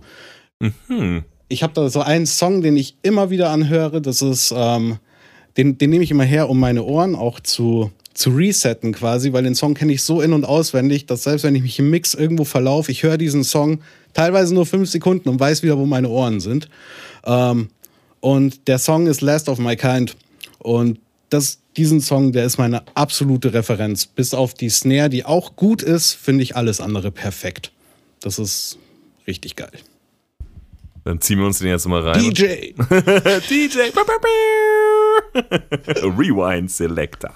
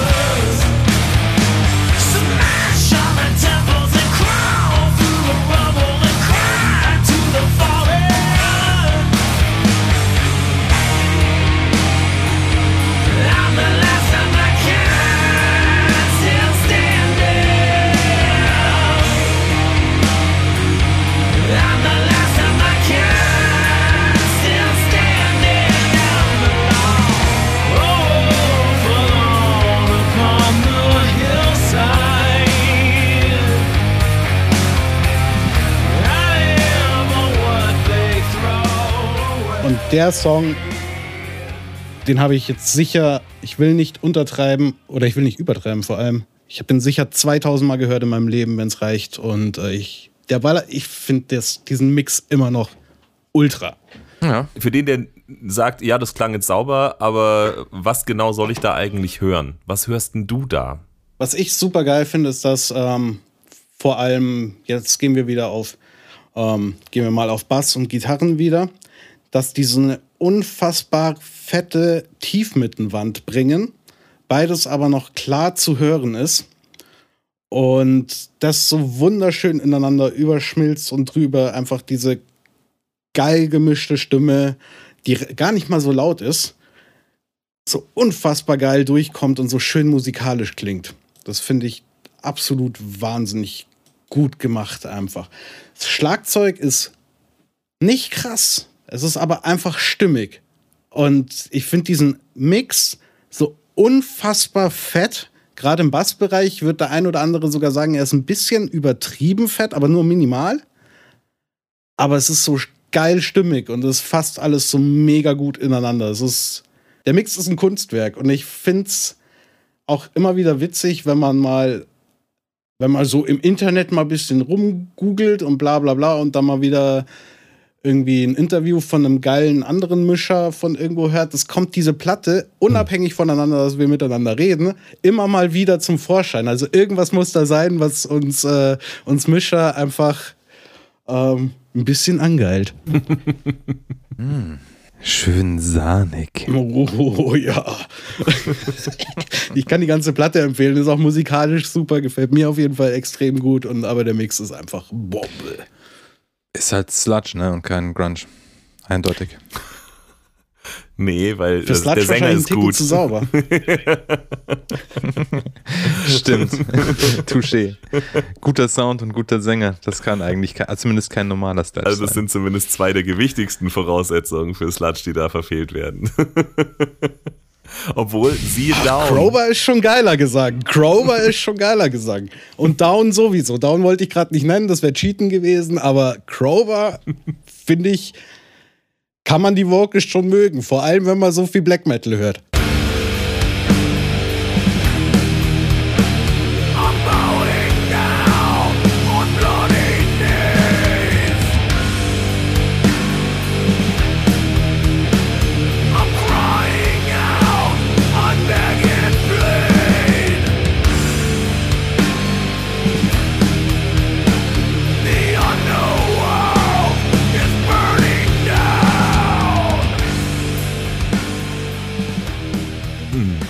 Krächzig rechts. Ich finde schon geil. Also tatsächlich, ich finde bei Sludge nicht zwingt die Vocals immer scheiße. Es muss halt auch einfach stimmig sein. Häufig ist es, wahrscheinlich ist Black Metal sogar ein gutes Beispiel. Teilweise, wenn du dir halt Bands vorstellst, wo du jetzt halt vielleicht sagst, ah, irgendwie finde ich den Gesang nicht so gut, irgendwie ist der ein bisschen ätzend. Wäre da jetzt halt ein anderer Sänger drauf, wäre es wahrscheinlich wird es diese Emotionen nicht so rüberbringen, wird es diese Mhm. Musik nicht so rüberbringen. Und ich glaube, das ist gerade beim Sludge auch halt super wichtig, dass es halt derbe kantig ist und dich auch vielleicht in manchen Momenten erstmal anekeln muss, damit du es dann am Ende geil findest. Maybe, auf jeden Fall. Mhm. Viele von meinen Lieblingsbands waren zuerst so für mich. Ich fand Ja. sie zum Kotzen, aber ich habe es mir aus irgendeinem Grund trotzdem weiter angehört. Und dann nach Ganz einem genau. Monat habe ich es für das Geilste, was jemals erfunden wurde, gehalten. Das ist genau der Punkt. Das ist genau der Punkt. Also manchmal, manchmal muss man es erst verstehen. Das sind wir wieder beim Äh, Punkt ne, von vorher. Elias sagt ja immer, mögen durch Gewöhnen.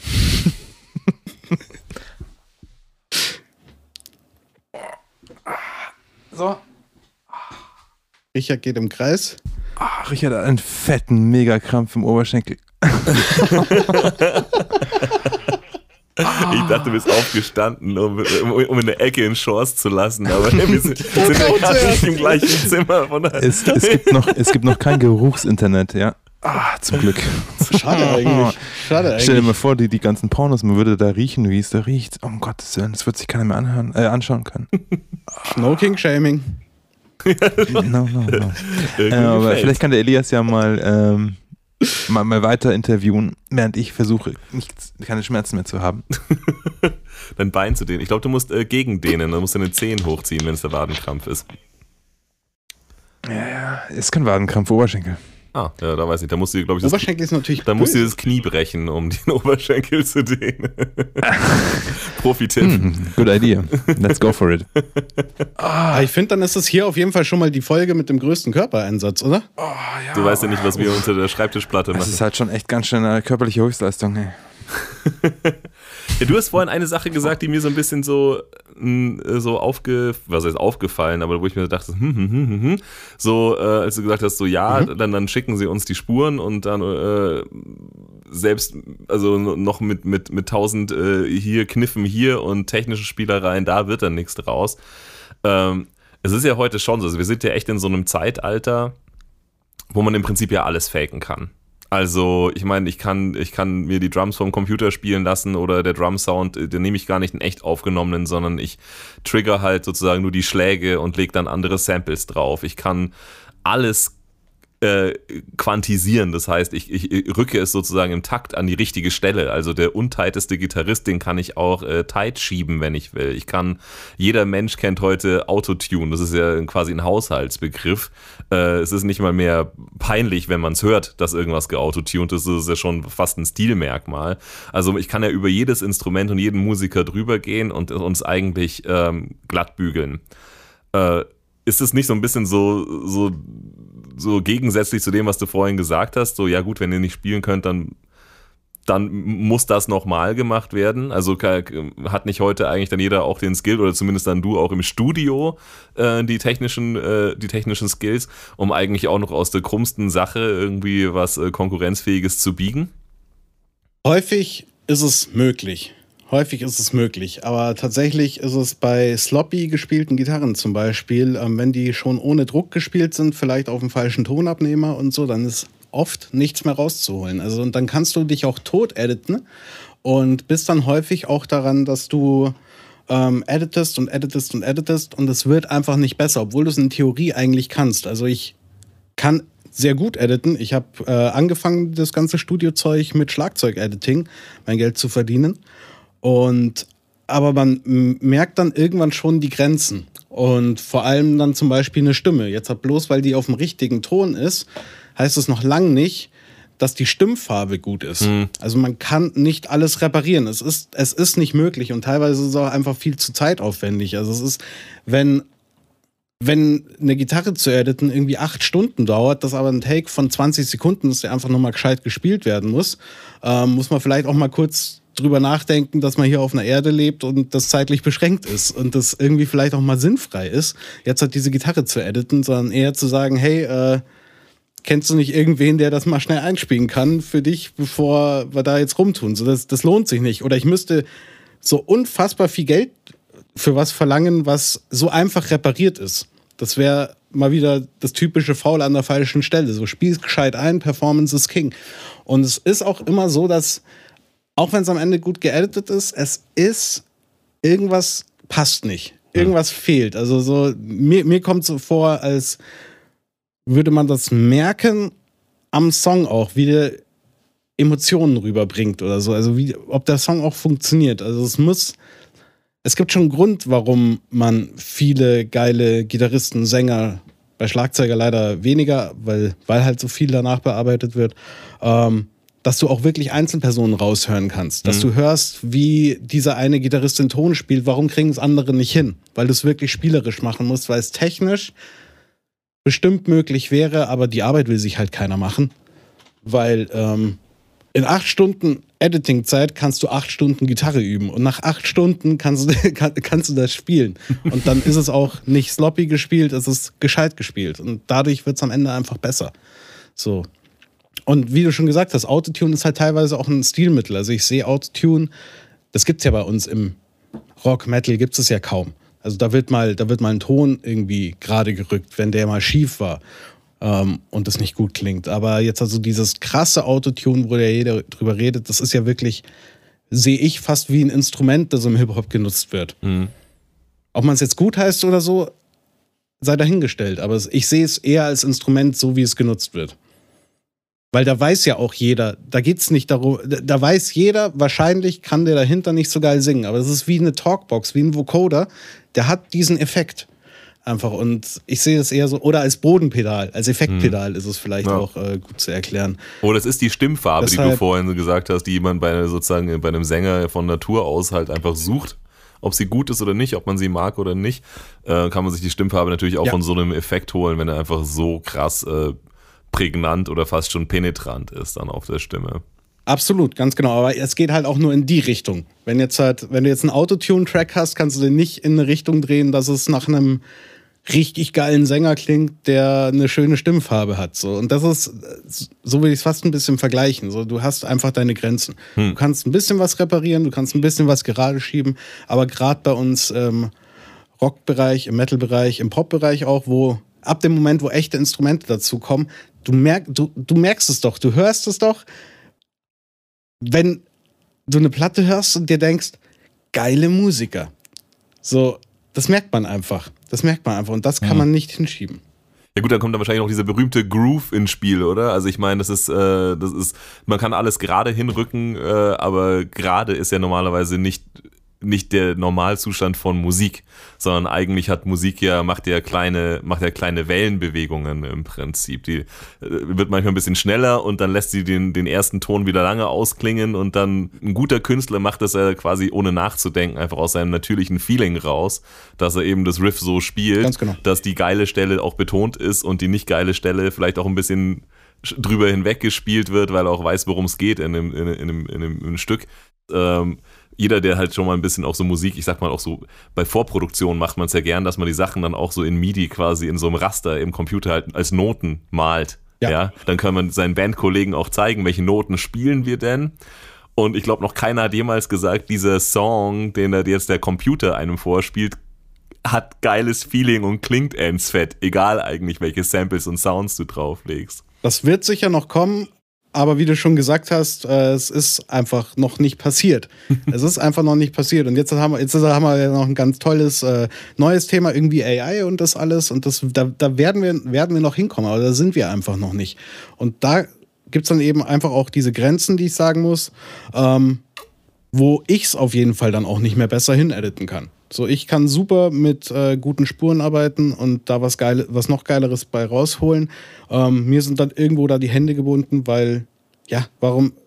Ja, üb's lieber, üb's lieber und bevor wir die Zeit da verschwenden. Wir haben ja vorhin ein bisschen drüber gequatscht, äh, äh, dass es auch so, dass er diese Home Recorder ja trotzdem gibt, im Prinzip. Also die, die es gerne selber machen wollen, Zum die, die sagen, ich habe hier mein, ich habe hier mein, äh, mein Interface gekauft, da stecke ich meine Gitarre zu Hause rein. Ähm, und du hast ja so ein bisschen, du gehst da ja so ein bisschen drauf ein, ähm, indem du tatsächlich ja auch die Leute coacht.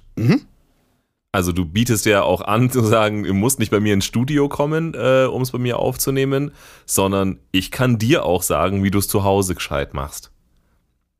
Wie läuft das ab? Wie, muss genau. man, wie muss man sich das, äh, wie muss man sich das sozusagen vorstellen? Diese, ähm, Ich meine, es gibt ja so wahnsinnig viele Coaching-Angebote heutzutage im Internet. Coaching macht ja irgendwie jeder, der was kann, macht ja dann auch noch seinen sein, seinen Kurs, seinen zehn Tage, äh, du bist ein Profikurs, so ungefähr. Aber relativ häufig ist es ja dann Ja. eigentlich so, ist es dann eigentlich aufgezeichnete Videolektionen von irgendeinem namhaften Ja. Menschen, die man sich halt immer wieder anschauen kann, so oft wie man will. Eigentlich auch irgendwie, was man auf YouTube, Ja. ehrlich gesagt, äh, findet, wenn man ein bisschen Pro Producing ähm, interessiert ist, dann also äh, äh, an, an Quellen äh, mangelt es normalerweise nicht, die einem sagen wollen, wie es richtig geht. Ist es, äh, was, ist, ist es das Modell, das du bei deinem Coaching auch fährst oder muss man sich das anders vorstellen? Also, ähm, um die letzte Frage zu beantworten, bei mir muss man sich es anders vorstellen. Ich mache im Moment nur 1 zu 1 Coachings. Heißt, ich setze mich mit dir wirklich auseinander und äh, gucke mir mit dir deine Projekte an und ähm, arbeite mit den Projekten und helfe dir dabei, dein Zeug voranzubringen. Da gibt es aber auch dann die zwei Arten. Es gibt einmal das äh, Produktionscoaching, das ich ähm, sowieso mache, während wir zusammenarbeiten. Wenn du, wenn du jetzt Home Recording machst und willst es von mir mischen lassen, und es dann eben noch diese Parts gibt, wo es, wo wir halt einfach schauen müssen, ah, wie geht das besser, wie geht das besser und das kann ich nicht nur übers Telefon schnell machen, dann setze ich mich mit dir hin und zeige dir an deinem Rechner, wie du das hinbekommst, dass es besser wird. Eben. Das, das, ist die eine, das ist die eine Sache, die ich während dem Produ äh, Produzieren mache. Das mache ich dann online. Da setze ich mich mit den Leuten an ihre Session und helfe ihnen dabei. Teilweise geht es auch so weit, dass ich den Leuten dann live helfe, ihr Schlagzeug zu mikrofonieren und dann wirklich auch daran arbeite, wie das Schlagzeug aufgenommen ist, damit sie am Ende dann wissen, ah, okay, so wie wir es aufnehmen, ist es cool, so kann er dann damit arbeiten. Das ist die eine Seite. Und die andere Seite ist, das hat sich von selber ergeben, weil die Leute mich angefragt haben einfach, ähm, hey Konst, ich arbeite hier seit Ewigkeiten an einer Produktion, ich will das lernen. Ich möchte das jetzt einfach können. Ich tue da seit fünf Jahren, zehn Jahren, teilweise 40 Jahren rum. Ähm, die hatten natürlich damals noch kein, ähm, kein Cubase, aber halt die nehmen schon immer selber auf und erzählen dann immer gerne von ihrem ersten Tascam 4 Spurrekorder und so, voll geil. Und die recorden halt schon immer und wollen jetzt endlich lernen, wieso, warum das alles immer noch nicht klingt. Und dann helfe ich ihnen auch im 1 zu 1 eben, setze mich mit ihnen zusammen und helfe ihnen dann über mehrere Wochen ihre Mixes zum Beispiel oder ihre, ihr Recording wirklich voranzubringen. Da bringe ich ihnen dann einfach genau das bei, was sie halt lernen wollen. Wenn ich es ihnen beibringen kann, was aber im Studiobereich relativ viel ist. Da kann ich relativ viel abdecken. Genau, also da, wenn, deshalb sage ich, einfach, einfach anfragen bei mir, dann ähm, findet man schon irgendeine Lösung. So, ich habe da mittlerweile einige in petto. Aus deiner Erfahrung, ja. Ich meine, das wollen wir natürlich, äh, wir wollen einfach so viel kostenlos aus dir rauspressen, wie es geht, du merkst es. Was würdest du denn sagen, ist, ich sag mal so, der, der Number One Tipp oder Hinweis oder Warnung, die du eigentlich jedem Menschen, sei, sei es, ob sie zu den Studio kommen oder ob sie zu Hause aufnehmen wollen, ob sie Home Recorder sind oder Profis. Was ist so das typische Ding, das man eigentlich so am, am allerhäufigsten Leuten sagen muss, was sie gleich einen Schritt weiter katapultiert? Was ist sozusagen so, so ein typischer Anfängerfehler, der einem Jahre kostet und wenn man es wenn man es dann weiß, dann fällt es einem wie Schuppen von den Augen. Da es unfassbar viele Dinge gibt, über die ich gerade nachdenke. Ich versuche ich versuch weiterhin eins zu finden, aber im Endeffekt ist der eine große Tipp, der mich vorangebracht hat. Das ist jetzt halt leider fast ein bisschen bewerben der vorherigen Frage. aber weil es mir einfach super was gebracht hat. Ich habe auch da irgendwie zehn Jahre rumgetan erstmal und dachte irgendwie, ja, ich krieg das schon alles selber hin, ich krieg das alles selber hin. Bis ich dann ähm, selber einen Mentor gefunden habe, der mir einfach meine weiteren Schritte beigebracht hat, ähm, das dem ich äh, das ganze Mixing und Mastering zu verdanken habe. Das, was ich heute alles mache. So, ohne den hätte ich das nicht gelernt, weil der mir einfach gezeigt hat, ah, da sind diese letzten 5%. Also die eine einfache Frage ist, wie ich es vorhin schon gesagt habe, wenn du ein Problem hast, melde dich früh genug bei irgendjemandem, der dieses Problem schon gelöst hat und lass dir das von dem zeigen.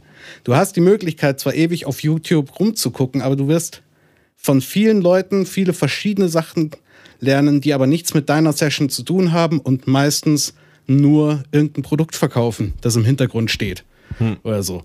Weil, warum machen die Leute die YouTube-Videos? Viele ein paar zum Spaß, aber die Erfolgreichen machen es halt fürs Geld. Und von wem bekommen sie das Geld? Meistens von den Leuten, wo sie halt jetzt die Plugins hernehmen, wo sie jetzt halt, ah, was für ein tolles Mikrofon, das wir gerade abmischen. Ja, dieses Mikrofon klingt richtig gut, da brauchen wir ja kaum Plugins drauflegen, sodass dieses Mikrofon sehr gut klingt. So, und es hat aber dann am Ende nichts mit einer ganzen Produktion zu tun. Also es ist häufig halt einfach Werbung. Deshalb, erster Tipp auf jeden Fall, red mit jemandem, der das kann. Der das, der das kann, was du können willst ähm, oder das schon mal erreicht hat, was du erreichen willst. So. Ähm, und so blöd das klingen mag, das buttert eigentlich alles runter, weil ab dem Moment kann der dir auch ähm, helfen. Eben wie, wie ich es vorher schon gesagt habe, zu viele Spuren. Ich krieg viel zu oft viel zu viele Spuren ähm, oder die falschen Spuren. Wenn du davor mit jemandem redest, der das kann, machst du die richtigen. Ja, und, und stell dein Ego ein bisschen zurück und lass dir Sachen zeigen und hör auf Leute, die das können. Das ist echt der Nummer eins Tipp, weil er mir selber super geholfen hat. Und wenn du mixen lernen willst, die ganzen Plugins, die du benutzt und die du über Jahre gekauft hast, das ist zu viel und das brauchst du alles nicht. Ich weiß, das glaubst du nicht, äh, lieber Zuhörer, der das lernen will, weil du hast dir die über Jahre zusammengespart und alles, aber glaub mir, es, du musst es einfach nur lernen. Das ist wie einfach bei einer günstigen Gitarre, die 500 Euro kostet, wenn die ein Typ spielt, der geil Gitarre spielen kann, klingt die nicht besser, klingt die nicht schlechter als eine 6000 Euro Gitarre. So, lass, lass dir, lass dir was zeigen. So, das ist mein, mein größter Tipp. Das ist ein guter Tipp fürs Leben. Du würdest also sagen, äh, lieber nimmst du die Plugins, die in deinem DAW mit drin sind oder die Effekte, was auch immer, und lernst erstmal, wie die richtig funktionieren, bevor du dir irgendwie lauter Equipment kaufst, in der Hoffnung, dass dann auf einmal, wenn du alles drauf klatscht. Das ist wahrscheinlich so ein Ding, was viele Leute machen, könnte ich mir vorstellen. Aber selbst da, selbst da ist es, dass du ja super viele Plugins schon in deiner DAW hast, die du teilweise auch einfach nicht brauchst. Äh, Vielleicht für die Zuhörer nochmal, DAW ist ein Aufnahmeprogramm. Ähm, oder das Programm, mit dem du dann eben deine, deine ganzen Sachen mischst, also quasi dein digitales Tonstudio. Und da sind ja super viele Plugins drin, die du auch nicht brauchst. Und dann lädst du dir da auch alle Packs runter und spielst mit dem ganzen Zeug. Und dann kaufst du dir vielleicht was, wie du gerade schon gesagt hast. Ähm, und teilweise ist aber so eine DAW trotzdem noch nicht vollständig. Teilweise brauchst du auch noch Plugins. Aber frag einfach den Typen, der das kann, was du willst, was nutzt du? Und der wird höchstwahrscheinlich nicht sagen, sage ich dir nicht. Sondern der kann dir dann einfach dabei helfen, hey, kauf dir das, das, das und das. Und wenn du Hilfe brauchst, komm zu mir, dann kann ich dir das auch noch zeigen, wie es geht. So, also auch nicht wahllos einfach alles, nur weil es da ist, nutzen oder lernen wollen, weil teilweise sind es ganz wenige Sachen, die du nur lernen musst, um ans Ziel zu kommen. Und das Wichtige ist, das Ganze, den ganzen Schrott auszublenden. Und das ist auch unser großes YouTube-Problem, dass du halt bei YouTube eingibst, ich will jetzt mischen lernen. Die Google-Suche ergab 3,4 Millionen Treffer. Ja, fang mal an wie, zu wie willst du wissen, was das ganz genau, ganz genau. Ich fange mal links an. Guck mal mal. So, ähm, das, das rausfiltern ist heute das Schwierige. Zu wissen, was du brauchst, ähm, ist wertvoll, aber es ist noch viel wertvoller zu wissen, was du nicht brauchst, weil es unfassbar viel Zeit spart. Und da gibt es so ein paar, gerade beim Mischen, Mastern, Produktion lernen, wahrscheinlich wie bei allen Sachen im Leben, gibt es da ein paar Aha-Momente, wo man sich so denkt, was reden die alle im Internet eigentlich immer über das und das und das und das, so wenn ich es jetzt gar nicht nutze? Da habe ich schon ein paar witzige Situationen mit generieren können mit ein paar Schülern von mir. Das war richtig, richtig geil, aber es ist auch schön, wenn man es dann schnallt, wie geil es sich auch voranbringt. Gibt es da einen Konsens? Weil, äh, oder sagen wir mal so, du hast jetzt gesagt, du musst halt äh, wissen, was du alles brauchst und was du nicht brauchst und den, den Scheiß von dem wichtigen Zeug trennen. Und natürlich bist du jetzt äh, Profi, aber du bist halt auch äh, der Konst. Und äh, Das ist wie klar. ist es denn so? äh, wie ist es denn so? Ich meine, äh, bist du im Gespräch mit anderen Leuten deines Fachs und stellst dann fest, dass das, was du für wichtig hältst, der andere sagt, ist super unwichtig und umgekehrt und gibt es dann da Debatten oder Absolut. kocht da jeder sein Süppchen? Absolut. Also ich habe zum Beispiel einen äh, Studiokumpel, Shoutout to Roland, äh, mit dem ich fast jeden Tag in Zoom hock am Abend. Und wir ähm, tauschen uns abends, also ich halte sehr viel von dem, ähm, auch von seinen Mixes und allem drum und dran, genauso andersrum. Und wir hocken uns am Abend zusammen und sagen, hey, hör mal hier, meine Mix ist das und das und das. Andersrum, meine Mix ist das und das und das. Ähm, und wir geben uns gegenseitig, gegenseitig dann noch Tipps, bevor wir es überhaupt zum Kunden schicken. Oder bevor wir es überhaupt weitergeben. Also da tatsächlich, ähm, ich bin auch weiterhin dabei, ähm, viel zu lernen. Ich habe ähm, noch ein paar weitere Tonstudio-Kumpels, auch in ganz Deutschland ähm, verteilt, mit denen ich dann über andere Sachen schreibe, wie zum Beispiel, wo wir uns gegenseitig helfen. Ähm, da werde ich dann gefragt, hey Konst, wie machst du das eigentlich hier mit deinen Videos? So, und warum haben die mehr Views als meine? Und da helfen wir uns gegenseitig. Also tatsächlich haben wir da so eine kleine Community deutschlandweit, ähm, die, glaube ich, über 200 Leute groß ist und da pickt man sich so seine, seine Kumpels raus oder man schreibt halt einfach die Leute an, hey, äh, die halt das können, was du jetzt, wo du gerade hängst. Und das kann teilweise soundmäßig sein, das ist aber noch viel mehr in diesem ganzen Tonstudio-Business-Zeug drinnen, ähm, wie das überhaupt funktioniert, davon leben zu können. Und da ist es, ich frage die Leute, die das können, was ich gerade selber schaffen will, weil das ist eine, da erspare ich mir unfassbar viel Stress auch. Ja, mache ich auch täglich, täglich. Das klingt ja jetzt sehr konstruktiv und das finde ich ehrlich gesagt ziemlich geil. Aber gibt es nicht auch irgendwie so Sachen, äh, keine Ahnung, um jetzt ein Beispiel zu nennen, der eine sagt, äh, wenn du eine geile Metal-Rhythmus-Gitarrenspur aufnehmen willst, musst du auf jeden Fall einen Humbucker nehmen. Brauchst mit dem Single Coil gar nicht anfangen. Und der Mhm. andere sagt, was für ein Scheiß ist das eigentlich? Das mal, meine ich, gibt es da irgendwie, ist, ist, ist, ist da, seid ihr da alle so, äh, was jetzt so die grundlegenden Dinge angeht, einer Meinung und seid alle der gleichen, haltet den alles den gleichen Scheiß für Scheiß und unnötig, alle coolen und wichtigen Sachen für das Gleiche oder musst du da schon auch, also ich meine, du musst natürlich nicht, aber hast du da schon mal auch äh, Diskussionen oder hörst Aussagen, wo du denkst, nee, sage ich jetzt mal lieber nichts, du solltest den Schmarrn halt glauben, aber Überhaupt nicht. Ich bin da, ich, Nee? bin da, ich bin da freischnauze raus. Also tatsächlich, es gibt eine riesige Schnittmenge natürlich. Und die Schnittmenge ist wahrscheinlich 90 bis 95 Prozent, wo wir uns alle einig sind. Und ähm, der eine kann aber trotzdem nicht das andere vom anderen, weil jeder hat auch so seinen Sound, durch das, dass er sich halt ähm, in seiner DAW anders bewegt. Jeder hat seinen Sound und sollte auch seinen Sound entwickeln. Und aber es gibt natürlich auch Dinge, die sind halt einfach Meinungen. Und wenn der eine halt sagt, Single Coils sind scheiße, muss ich sagen, fuck, ich feiere Single Coils, wenn sie richtig eingesetzt werden. So, es gibt wenig Geileres als irgendwie ein P90 mit einem Fass dahinter oder so und ein Octaver. Und ich weiß, dass viele kotzen bei diesem Sound. Ich feier's. So, ähm, aber das ist halt dann auch Geschmack und Stilistik. Und das geht ja nicht in die Richtung technisch falsch oder es klingt nicht gut am Ende.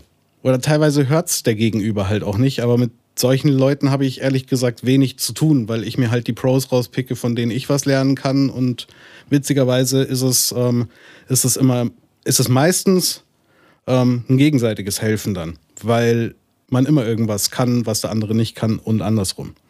Also es endet immer wieder darauf, such dir, such dir gescheite Leute auf, raus, da musst du auch nicht diskutieren.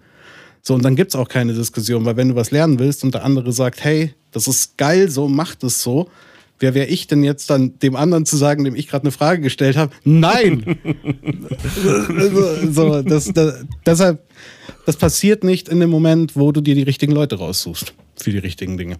Also der beste Mixing-Tipp, den ich mal bekommen habe, das war eigentlich gar kein Mixing-Tipp. Äh, du kannst mir aber sagen, ob du es für Schwachsinn hältst oder nicht.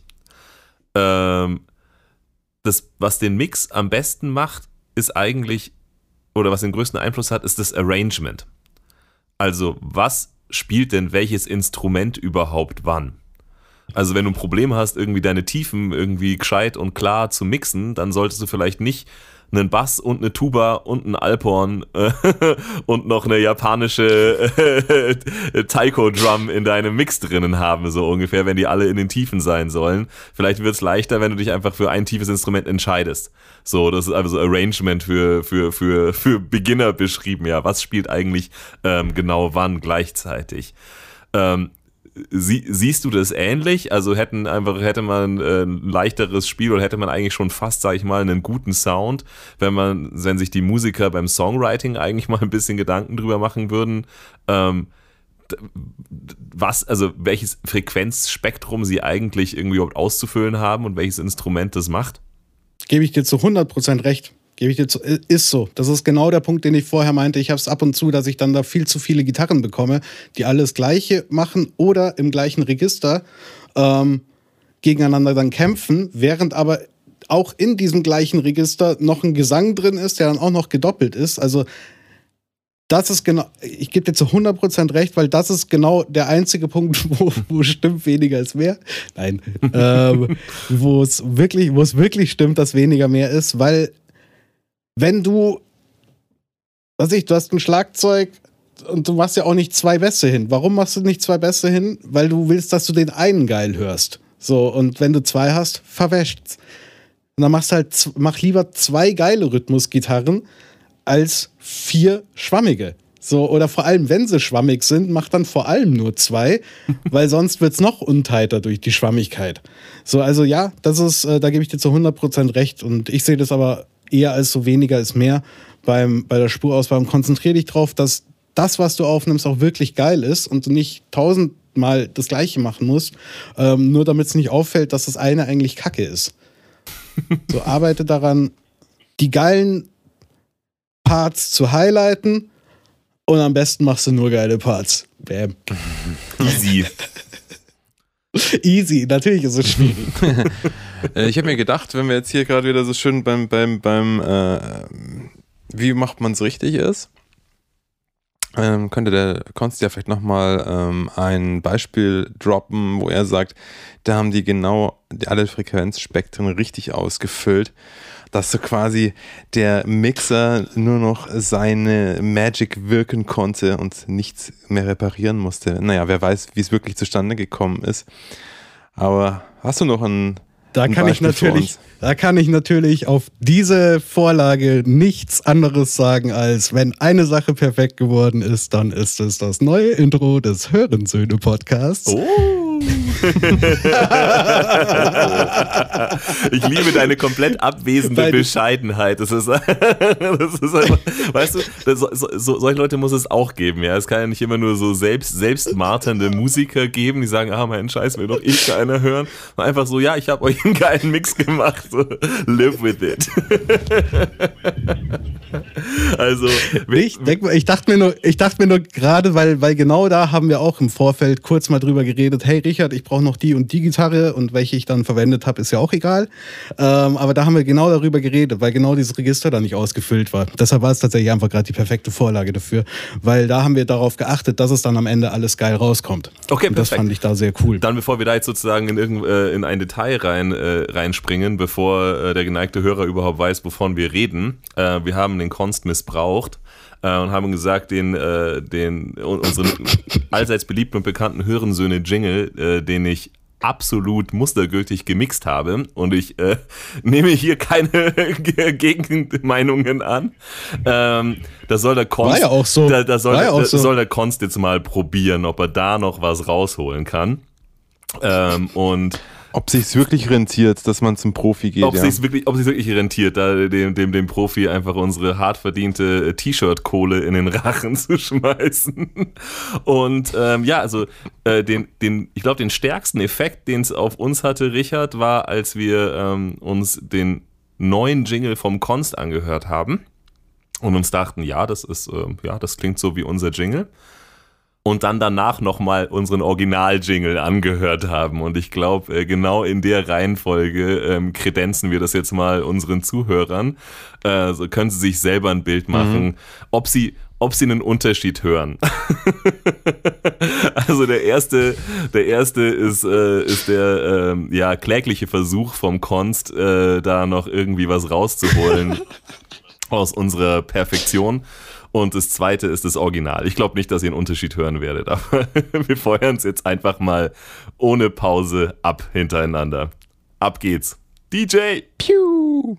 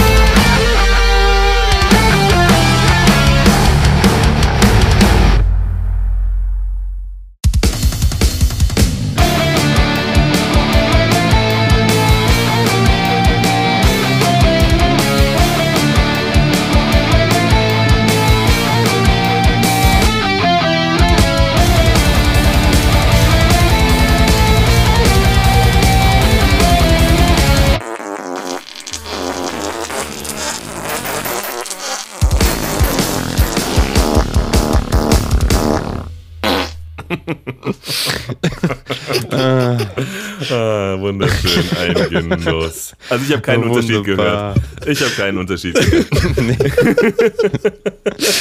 Ich, ich finde nur, ich finde, dass, ich finde, dass das Original am Ende jetzt hier gerade so ein bisschen, vielleicht noch, echt, tut mir leid, Konst, eine Spur besser zu den, Den den Inhalt des Underground-Vibe mit.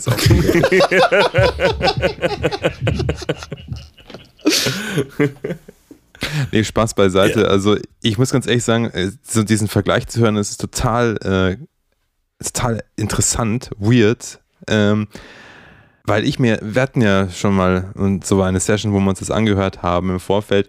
Und ähm, ich finde jetzt zum Beispiel, dass, dass der Originalmix, ich finde jetzt nicht, will jetzt nicht sagen, jetzt einfach mal plump ausgedrückt, der klingt schlechter, aber er klingt halt so unendlich zahm.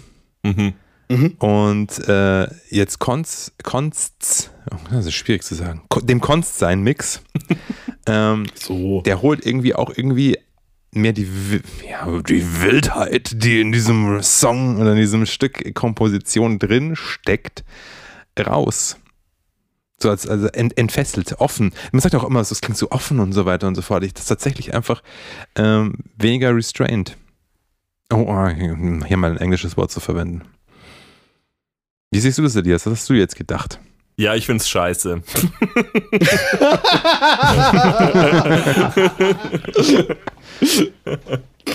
Okay, ciao. Nee, äh, äh, gut, tschüss. Äh, nee, also als wir es gehört haben, es war, äh, es war ein bisschen krass. Ich glaube, ich hatte ein bisschen diesen Effekt, den deine Bands auch, äh, auch hatten, ähm, die dann so gesagt haben, so okay, wir, wir haben jetzt hier die, die, die Session und jetzt sind die Erwartungen immens groß. Ja, du weißt ja nicht sozusagen äh, was, aber, aber jetzt, jetzt hat Klar. sozusagen ein professioneller Mixer ja äh, mein Werk äh, äh, ver vergoldet. Ähm, und du hörst es dir an und was du als erstes hörst, ist etwas, das du kennst, aber das jetzt anders klingt. Und das ist immer erstmal weird. Das ist wie deine eigene Stimme zum ersten Mal auf einer Aufnahme hören, so war das, die, den Song zu hören. und es hat so voll. ungefähr zwei, dreimal äh, ge- gebraucht, äh, sich den Song anzuhören. Und dann haben wir nochmal zwischendurch, so, so ich sag mal so, um die Ohren zu reinigen, meine Originalversion angehört. Und dann haben wir nochmal deine Version angehört und ich habe währenddessen gemerkt, fuck, das ist leider, ähm, jetzt passiert genau das, was, wo ich eigentlich immer sage, mein Mix ist jetzt fertig, nämlich mein Körper bewegt sich. Ich habe angefangen, angefangen äh, mit, mit, dem, mit dem Kopf zu nicken äh, bei, bei, bei deinem Mix und bei meinem nicht. und das war für mich auf jeden Fall so das klare Qualitätsurteil. ich kann jetzt, äh, es, er, er klingt absolut klar, er klingt druckvoll. Der Richard hat es total schön ausgedrückt. Ja, er klingt offener irgendwie, er geht mehr los, ähm, aber er hat vor allem irgendwie diese, äh, ja, diese, diese, diese Qualität, dass jetzt, dass er mich rockt. Und, äh, und äh, das, das, das, das, ich dachte, dass meine Version davor das auch getan hat, aber in diesem direkten A-B-Vergleich ist es, ist es, finde ich, so krass klar, was halt irgendwie, was halt irgendwie äh, Amateur und was Profi ist, äh, dass man da eigentlich nicht drüber, drüber diskutieren muss. Und ich bin eigentlich, glaube ich, einer genau von deinen Kandidaten, der irgendwie seit, der sich vor 25 Jahren irgendwie mit, äh, mit, mit 15 seine erste Soundkarte zu Hause für seinen PC gekauft hat und seitdem, Nice. und seitdem äh, äh, dem Dilettantismus frönt. Ähm, nat natürlich mit Spaß und mit Interesse und auch mit Freude an jedem kleinen Erfolgserlebnis, aber natürlich nur mit mini kleinen Oh. Erfolgserlebnissen. Also, äh, also die, die, die, die Lernkurve ist schon ganz schön, äh, ganz schön steil, die man erklimmen muss. Also du hast doch vorhin gesagt, Mixen ist wie ein Instrument ähm, und ich kann es nur bestätigen. Also genauso wie Songwriting einfach ein, für mich ein ewiger Prozess war, bis es irgendwann mal klar war, ich kann hier irgendwie äh, wenn ich mich heute hinsetze und einen Song schreibe, dann kommt auch ein Song raus, ja. und nicht nur irgendwas und ich weiß nicht warum. Äh, so, so, so ist es, so ist es beim, beim Mixen auf jeden Fall auch. Das dauert ewig, bis man versteht, was man eigentlich tut. Und ähm, Ja. und wenn du auch nur ein bisschen verstehst, was du tust, dann ist auf jeden Fall der Unterschied zu jemandem, der es halt jeden Tag macht, also astronomisch. Ähm, Finde ich zumindest, Das dass man so hören kann. Ich bin aber halt auch ein kleiner, ein kleiner Soundliebhaber. Also ähm, es gibt ja vielleicht auch Leute, die sagen, ist mir wurscht oder je räudiger, desto besser. Ähm, so ist es bei mir halt nicht. Von daher ja, also ich, äh, ich, ich stimme dem Richard auf jeden Fall zu. Ich glaube nicht, dass ich es vertreten kann, wenn jetzt nochmal eine Folge mit unserem alten Jingle rauskommt. Vielleicht, vielleicht irgendwann die, die, die tausendste Folge, wenn wir einen Nostalgierückblick machen. Aber ansonsten ist die Entscheidung ähm, unzweifelhaft getroffen für, äh, für, den neuen, äh, für den neuen Mix auf jeden Fall. Vielen Dank dafür, für diesen Gefallen. Sehr gerne, sehr gerne, sehr gerne. Hat mir doch auch Spaß gemacht mit euch. Und- so wie gerade. Nein, mega geil. Mich freut. Und so- das war ja da so, und das kannst du gleich, äh, oder also du kannst gleich natürlich sagen, was du eigentlich sagen wolltest, aber das hat mich tatsächlich interessiert und ich habe dich gar nicht damals gefragt. Du hast den Richard ja dann verpflichtet, nochmal extra Gitarren einzuspielen von einer Spur, die eigentlich schon drauf war. Was hatte es denn damit Ja. auf sich? Das war in dem Fall, ich hoffe, das ist, ich hoffe, das ist für die Zuhörer dann noch interessant, aber vielleicht auch schon. Das stimmt wahrscheinlich. Wer bis jetzt dran geblieben ist, den interessiert auch das. ähm, das war relativ einfach. Ich, ich hatte da drei Leadgitarren, glaube ich, waren das, und eine Rhythmusgitarre. Das heißt, ich hatte nicht die Möglichkeit, eine Rhythmusgitarre nach links zu legen und eine Rhythmusgitarre nach rechts zu legen. Die hat mir einfach gefehlt gehabt. Und das war der Moment, wo ich gesagt habe zum Richard, hey, kannst du mir bitte noch eine Rhythmusgitarre geben? Die Sache ist aber, da ihr das vor Ewigkeiten aufgenommen habt, oder keine Ahnung, wann ihr es aufgenommen habt, Schon, Ähm, ja. Und das definitiv nicht der Richard von heute ist, ist alleine, selbst wenn es dasselbe Setup ist, das nicht derselbe Groove, den er jetzt spielen wird. Das heißt, das wäre ein äh, Versuch gewesen, einfach nur da jetzt halt zwei Gitarren zusammenzufärchen. Weswegen ich gesagt habe, hey, ich schmeiß die eine Rhythmusgitarre weg. Richard, bitte schick mir nochmal zwei neue Rhythmusgitarren, damit ich es geil mischen kann. Davor hätte ich gar nicht angefangen. Das war genau der Punkt. Exakt, das ist das perfekte Beispiel für das, was ich vorher die ganze Zeit gemeint habe. Meld dich und ich sag dir in kurzen Schritten, was du machen musst. Und das hat den Mix, alleine dieser Schritt hat den Mix, hat meinen Mix um 30% aufgewertet. Allein das. das hatte, habt ihr Gern geschehen, nicht Kunst. Kannst dich mal bei mir bedanken, ja?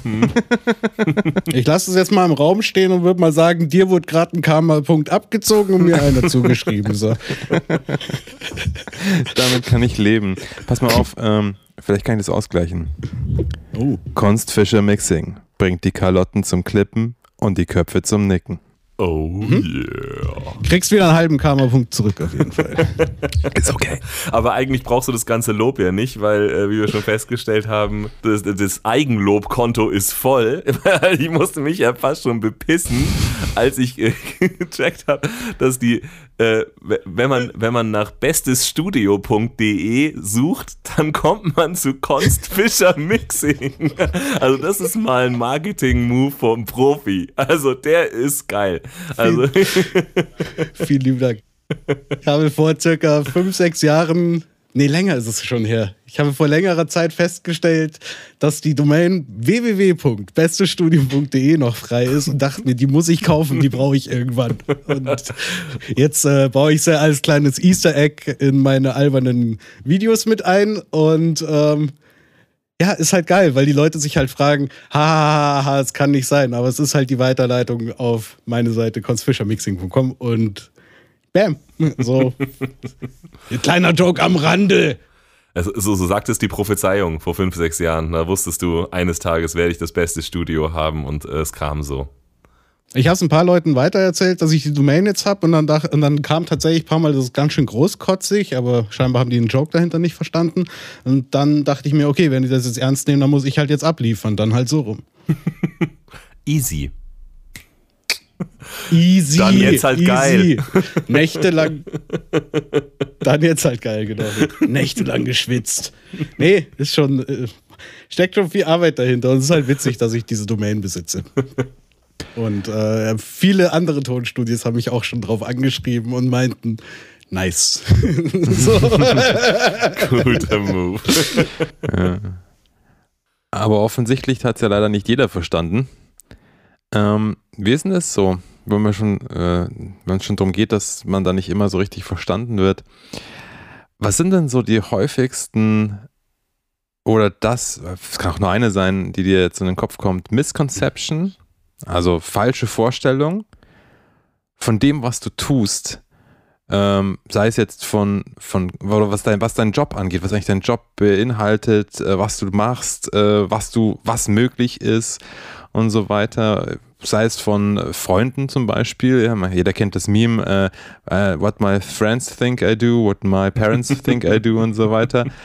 Oder aber auch gern von Kunden, weil das ist ja dann meistens noch, also von Freunden ist es vielleicht witziger, von Kunden ist vielleicht oft nicht so witzig, was die äh, denken, äh, was hier eigentlich äh, Sache ist.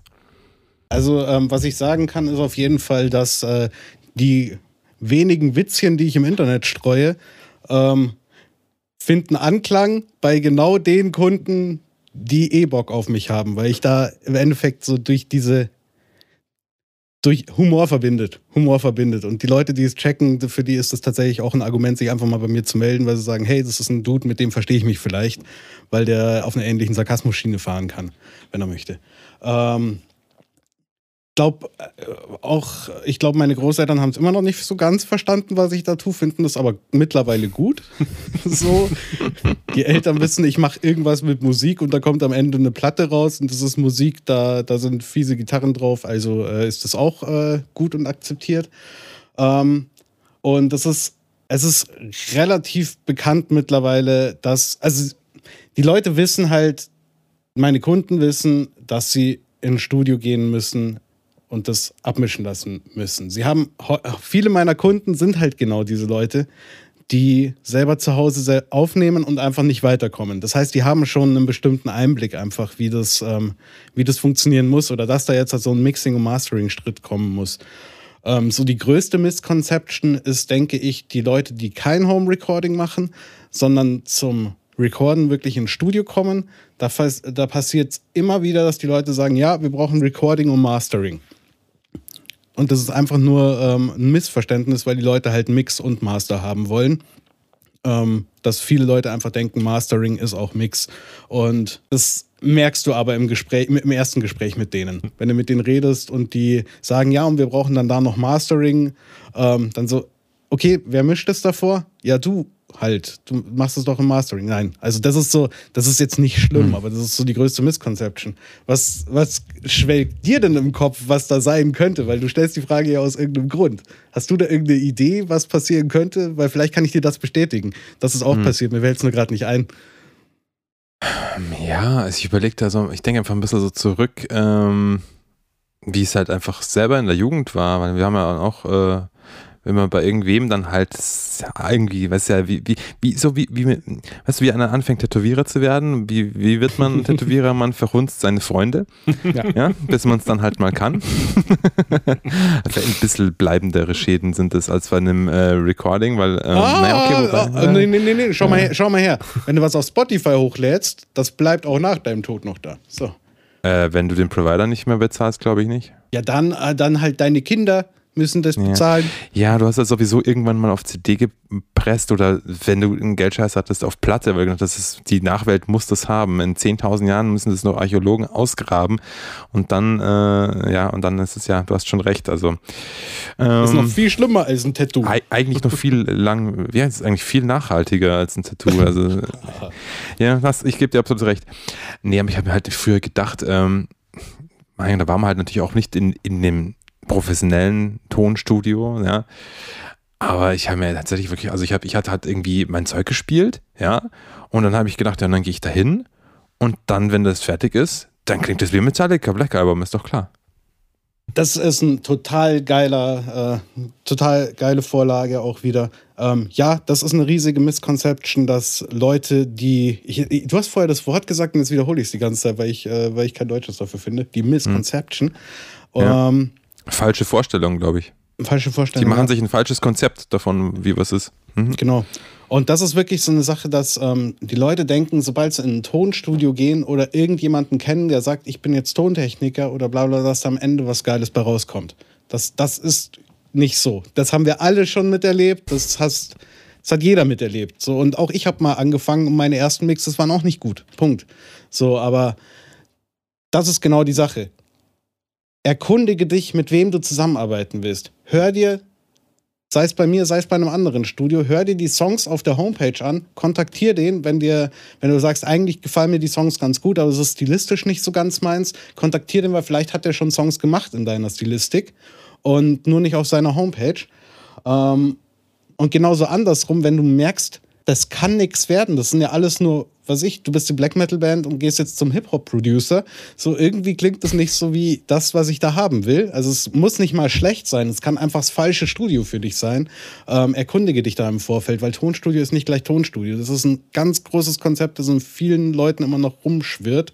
Ähm, und natürlich, wenn du halt nicht zum Profi gehst, dann kannst du auch nichts Professionelles erwarten. Das müsste ein absoluter Glücksgriff sein und du wirst ihn nicht haben. Jetzt hast du gerade ein Wort gesagt, äh, wo wahrscheinlich sich eine Billion Misconceptions, Misconceptions drum ranken. Ähm, du hast das Wort Producer gesagt. Also ich kann mir gut vorstellen, dass das eine riesige äh, falsche Vorstellung, die man sich machen kann, ist, dass man sich gar keine Vorstellung machen kann, was eigentlich in einem Tonstudio für mich getan wird, weil das Wort Produzent oder Producer ja irgendwie eine Billion Sachen bedeuten kann. Also Ganz genau. bist du überhaupt ein Producer? Frag ich dich jetzt mal. Ist das eine Bezeichnung, die du für dich selber an der Stelle irgendwie verwenden würdest? Ein Produzent? Ich nutze sie, Produzent nutze ich nur in den Momenten, wo ich ähm, im Recording-Studio sitze, mit den Leuten aufnehme und die Leute mich nach meiner Meinung fragen. Es gibt zwei Arten von Aufnehmen, wo du wirklich nur reingehst und die sagen, wir wissen genau, was wir haben wollen, drück auf Record und drückst auf Record und arbeitest die ganze Platte einfach ab. Oder es gibt die andere ähm, Art von Aufnehmen, wo es wirklich heißt, okay, ähm, wir haben hier diese Melodielinie, ähm, was denkst du denn? Wie sollen wir da die Gitarren drum strukturieren? Wie sollen wir das und das bauen? Also ab dem Moment, wo du wirklich aktiv drauf eingreifst, sei es nicht mal bei der Musik, sondern teilweise wirklich auch nur bei der Instrumentalisierung, ähm, sehe ich das schon als Produzieren der Musik, weil du künstlerisch drauf eingreifst. Und das ist ein künstlerischer Prozess definitiv. Mixing und Mastering ist auch ein künstlerischer, künstlerischer Prozess, Recording kann auch ein künstlerischer Prozess sein, aber eben dieses Produzieren heißt für mich einfach künstlerisch mit eingreifen, sodass am Ende auch eine andere Musik rauskommt als vorher. Mindestens von der Instrumentalisierung her. Würdest du so eine Meinung auch anbieten, wenn keiner danach fragt? Du, ich biete im Internet viele Meinungen an, wo keiner nachfragt. äh, so Musiker-Ego, Stichwort. Wenn Leute in deinem Studio sind und was aufnehmen und du denkst, das könnte besser sein, machst du da dein Maul auf oder ist es eher ein guter Weg, um seinen Kunden zu verlieren? Nein, nein, das ist äh, ein wichtiger Weg, um den Kunden zu behalten, weil wenn du, wenn da Kacke reinkommt, ähm, dann muss man den Leuten, das ist, das ist das Wichtigste als Recording Engineer, also da nicht mal als Producer, sondern sogar als Recording Engineer zu sagen, hey Jungs, das ist nix, ähm, weil am Ende hast du es ja doch wieder an der Backe. So am Ende, das meiste, was du aufnimmst, mischt, mischt er auch selber. Und dann heißt es plötzlich, oh, irgendwie klingt der Gesangstake komisch. Ja, wenn du in dem Moment nichts sagst, bist du selber dran schuld. So, dein Job ist es in dem Moment auch Kritik zu üben. Und ähm, wenn die äh, Musiker das in dem Moment nicht wahrhaben wollen oder dir nicht glauben, musst du nicht drauf bestehen, aber du musst es noch ein paar Mal sagen, sodass das wirklich festhängen bleibt. Ähm, damit die Leute sich wenigstens im Nachhinein dran erinnern und den Fehler beim nächsten Mal nicht mehr machen. Weil das zeigt ja den Leuten nur, dass du ein wertvoller Musiker auch bist in dem Sinne. Ähm, und dass du wenigstens schon mal sie darauf hingewiesen hast, dass das so nicht passieren sollte.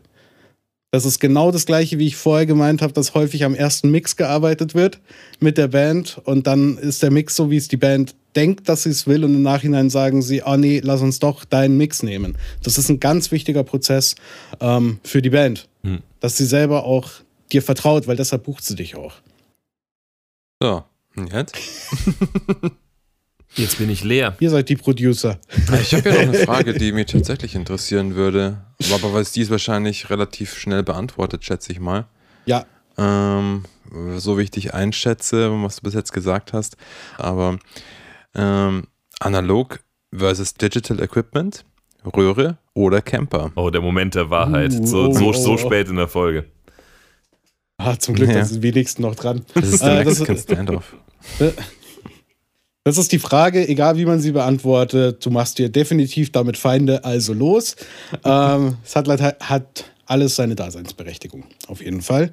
Ähm, ich nehme mit dem Camper qualitativ gleich gut auf wie mit Röhrenamps. Auf jeden Fall. Röhrenamps machen aber fucking viel mehr Spaß. Das ist der Punkt einfach. Das ist eine ganz andere Spielwiese. Gerade mit, äh, wenn du Effekte davor schaltest und alles, das macht nochmal mehr Spaß an einem echten Amp. Ähm, weswegen ich beim Gitarre aufnehmen unfassbar gerne echte Amps hernehme oder halt dann im Nachhinein gerne auch Reampe oder das alles. Ansonsten digital versus analog beim Mischen, wenn dann Hybrid-Setup. Es gibt kaum noch einen Mischer, der nur analog mischt. Mir fällt jedenfalls in diesem Moment keiner ein. Hybrid-Setup heißt ähm, Rechner und ein Pult. Und ab dem Moment, jetzt mache ich mir Feinde, ab dem Moment, wo ein Rechner mit dran ist, kannst du meiner Meinung nach das Pult auch weglassen. ähm, weil es keine Qualitätseinbußen gibt, sondern es ist einfach anders. Das ist genau, ja, es ist einfach anders. So, du kannst alles in der Box machen. Es ist heutzutage auch, ich kann mir nicht vorstellen, dass es viele professionelle Mischer noch gibt, die professionell mit einem Hybrid-Setup arbeiten können. Oder Hybrid schon, aber mit einem Analog-Setup arbeiten könnten überhaupt. Weil du hast so viele Musiker mittlerweile, die du gleichzeitig bedienen musst und du musst deine Sessions recallen können und du hast nicht die Zeit dafür, ähm, erstmal eine Stunde dein Pult zu, zurückzudrehen, bis du den nächsten Mix weitermachen kannst. Du musst einfach am nächsten weiterarbeiten. Deshalb mit Hybrid-Setup auf jeden Fall analog ist schwierig, ähm, aber heutzutage mischen und diese ganzen Geschichten reicht vollkommen digital aus, wenn davor die richtigen Sachen passiert sind. So, wenn die Signale stimmen, wenn die Signale stimmen, wenn du einen fetten Gitarrensound schon davor hast, irgendwie, du kannst zwar auch noch viel mit Plugins machen. Die Kurzantwort TLDR hat alles seine Daseinsberechtigung und jeder muss sich einfach das rauspicken, womit er am Ende geile Ergebnisse rauszieht, womit er seine Kunden glücklich macht, weil das ist das, was am Ende zählt. So, dann haben wir es am Ende doch noch geschafft, dass äh, der Konst seine Karriere ruiniert mit einer Antwort. www.bestestudio.de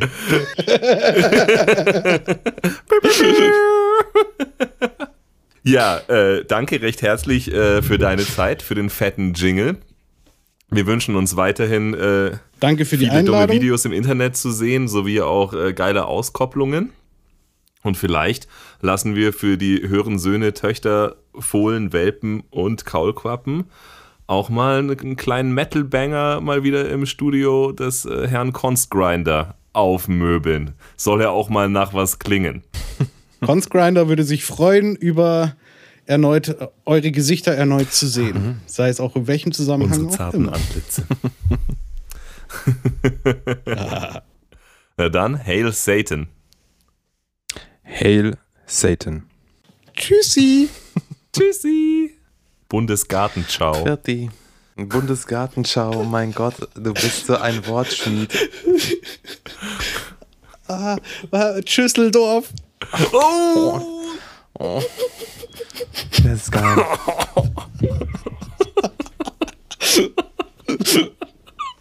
Er ist so schlecht. I love it.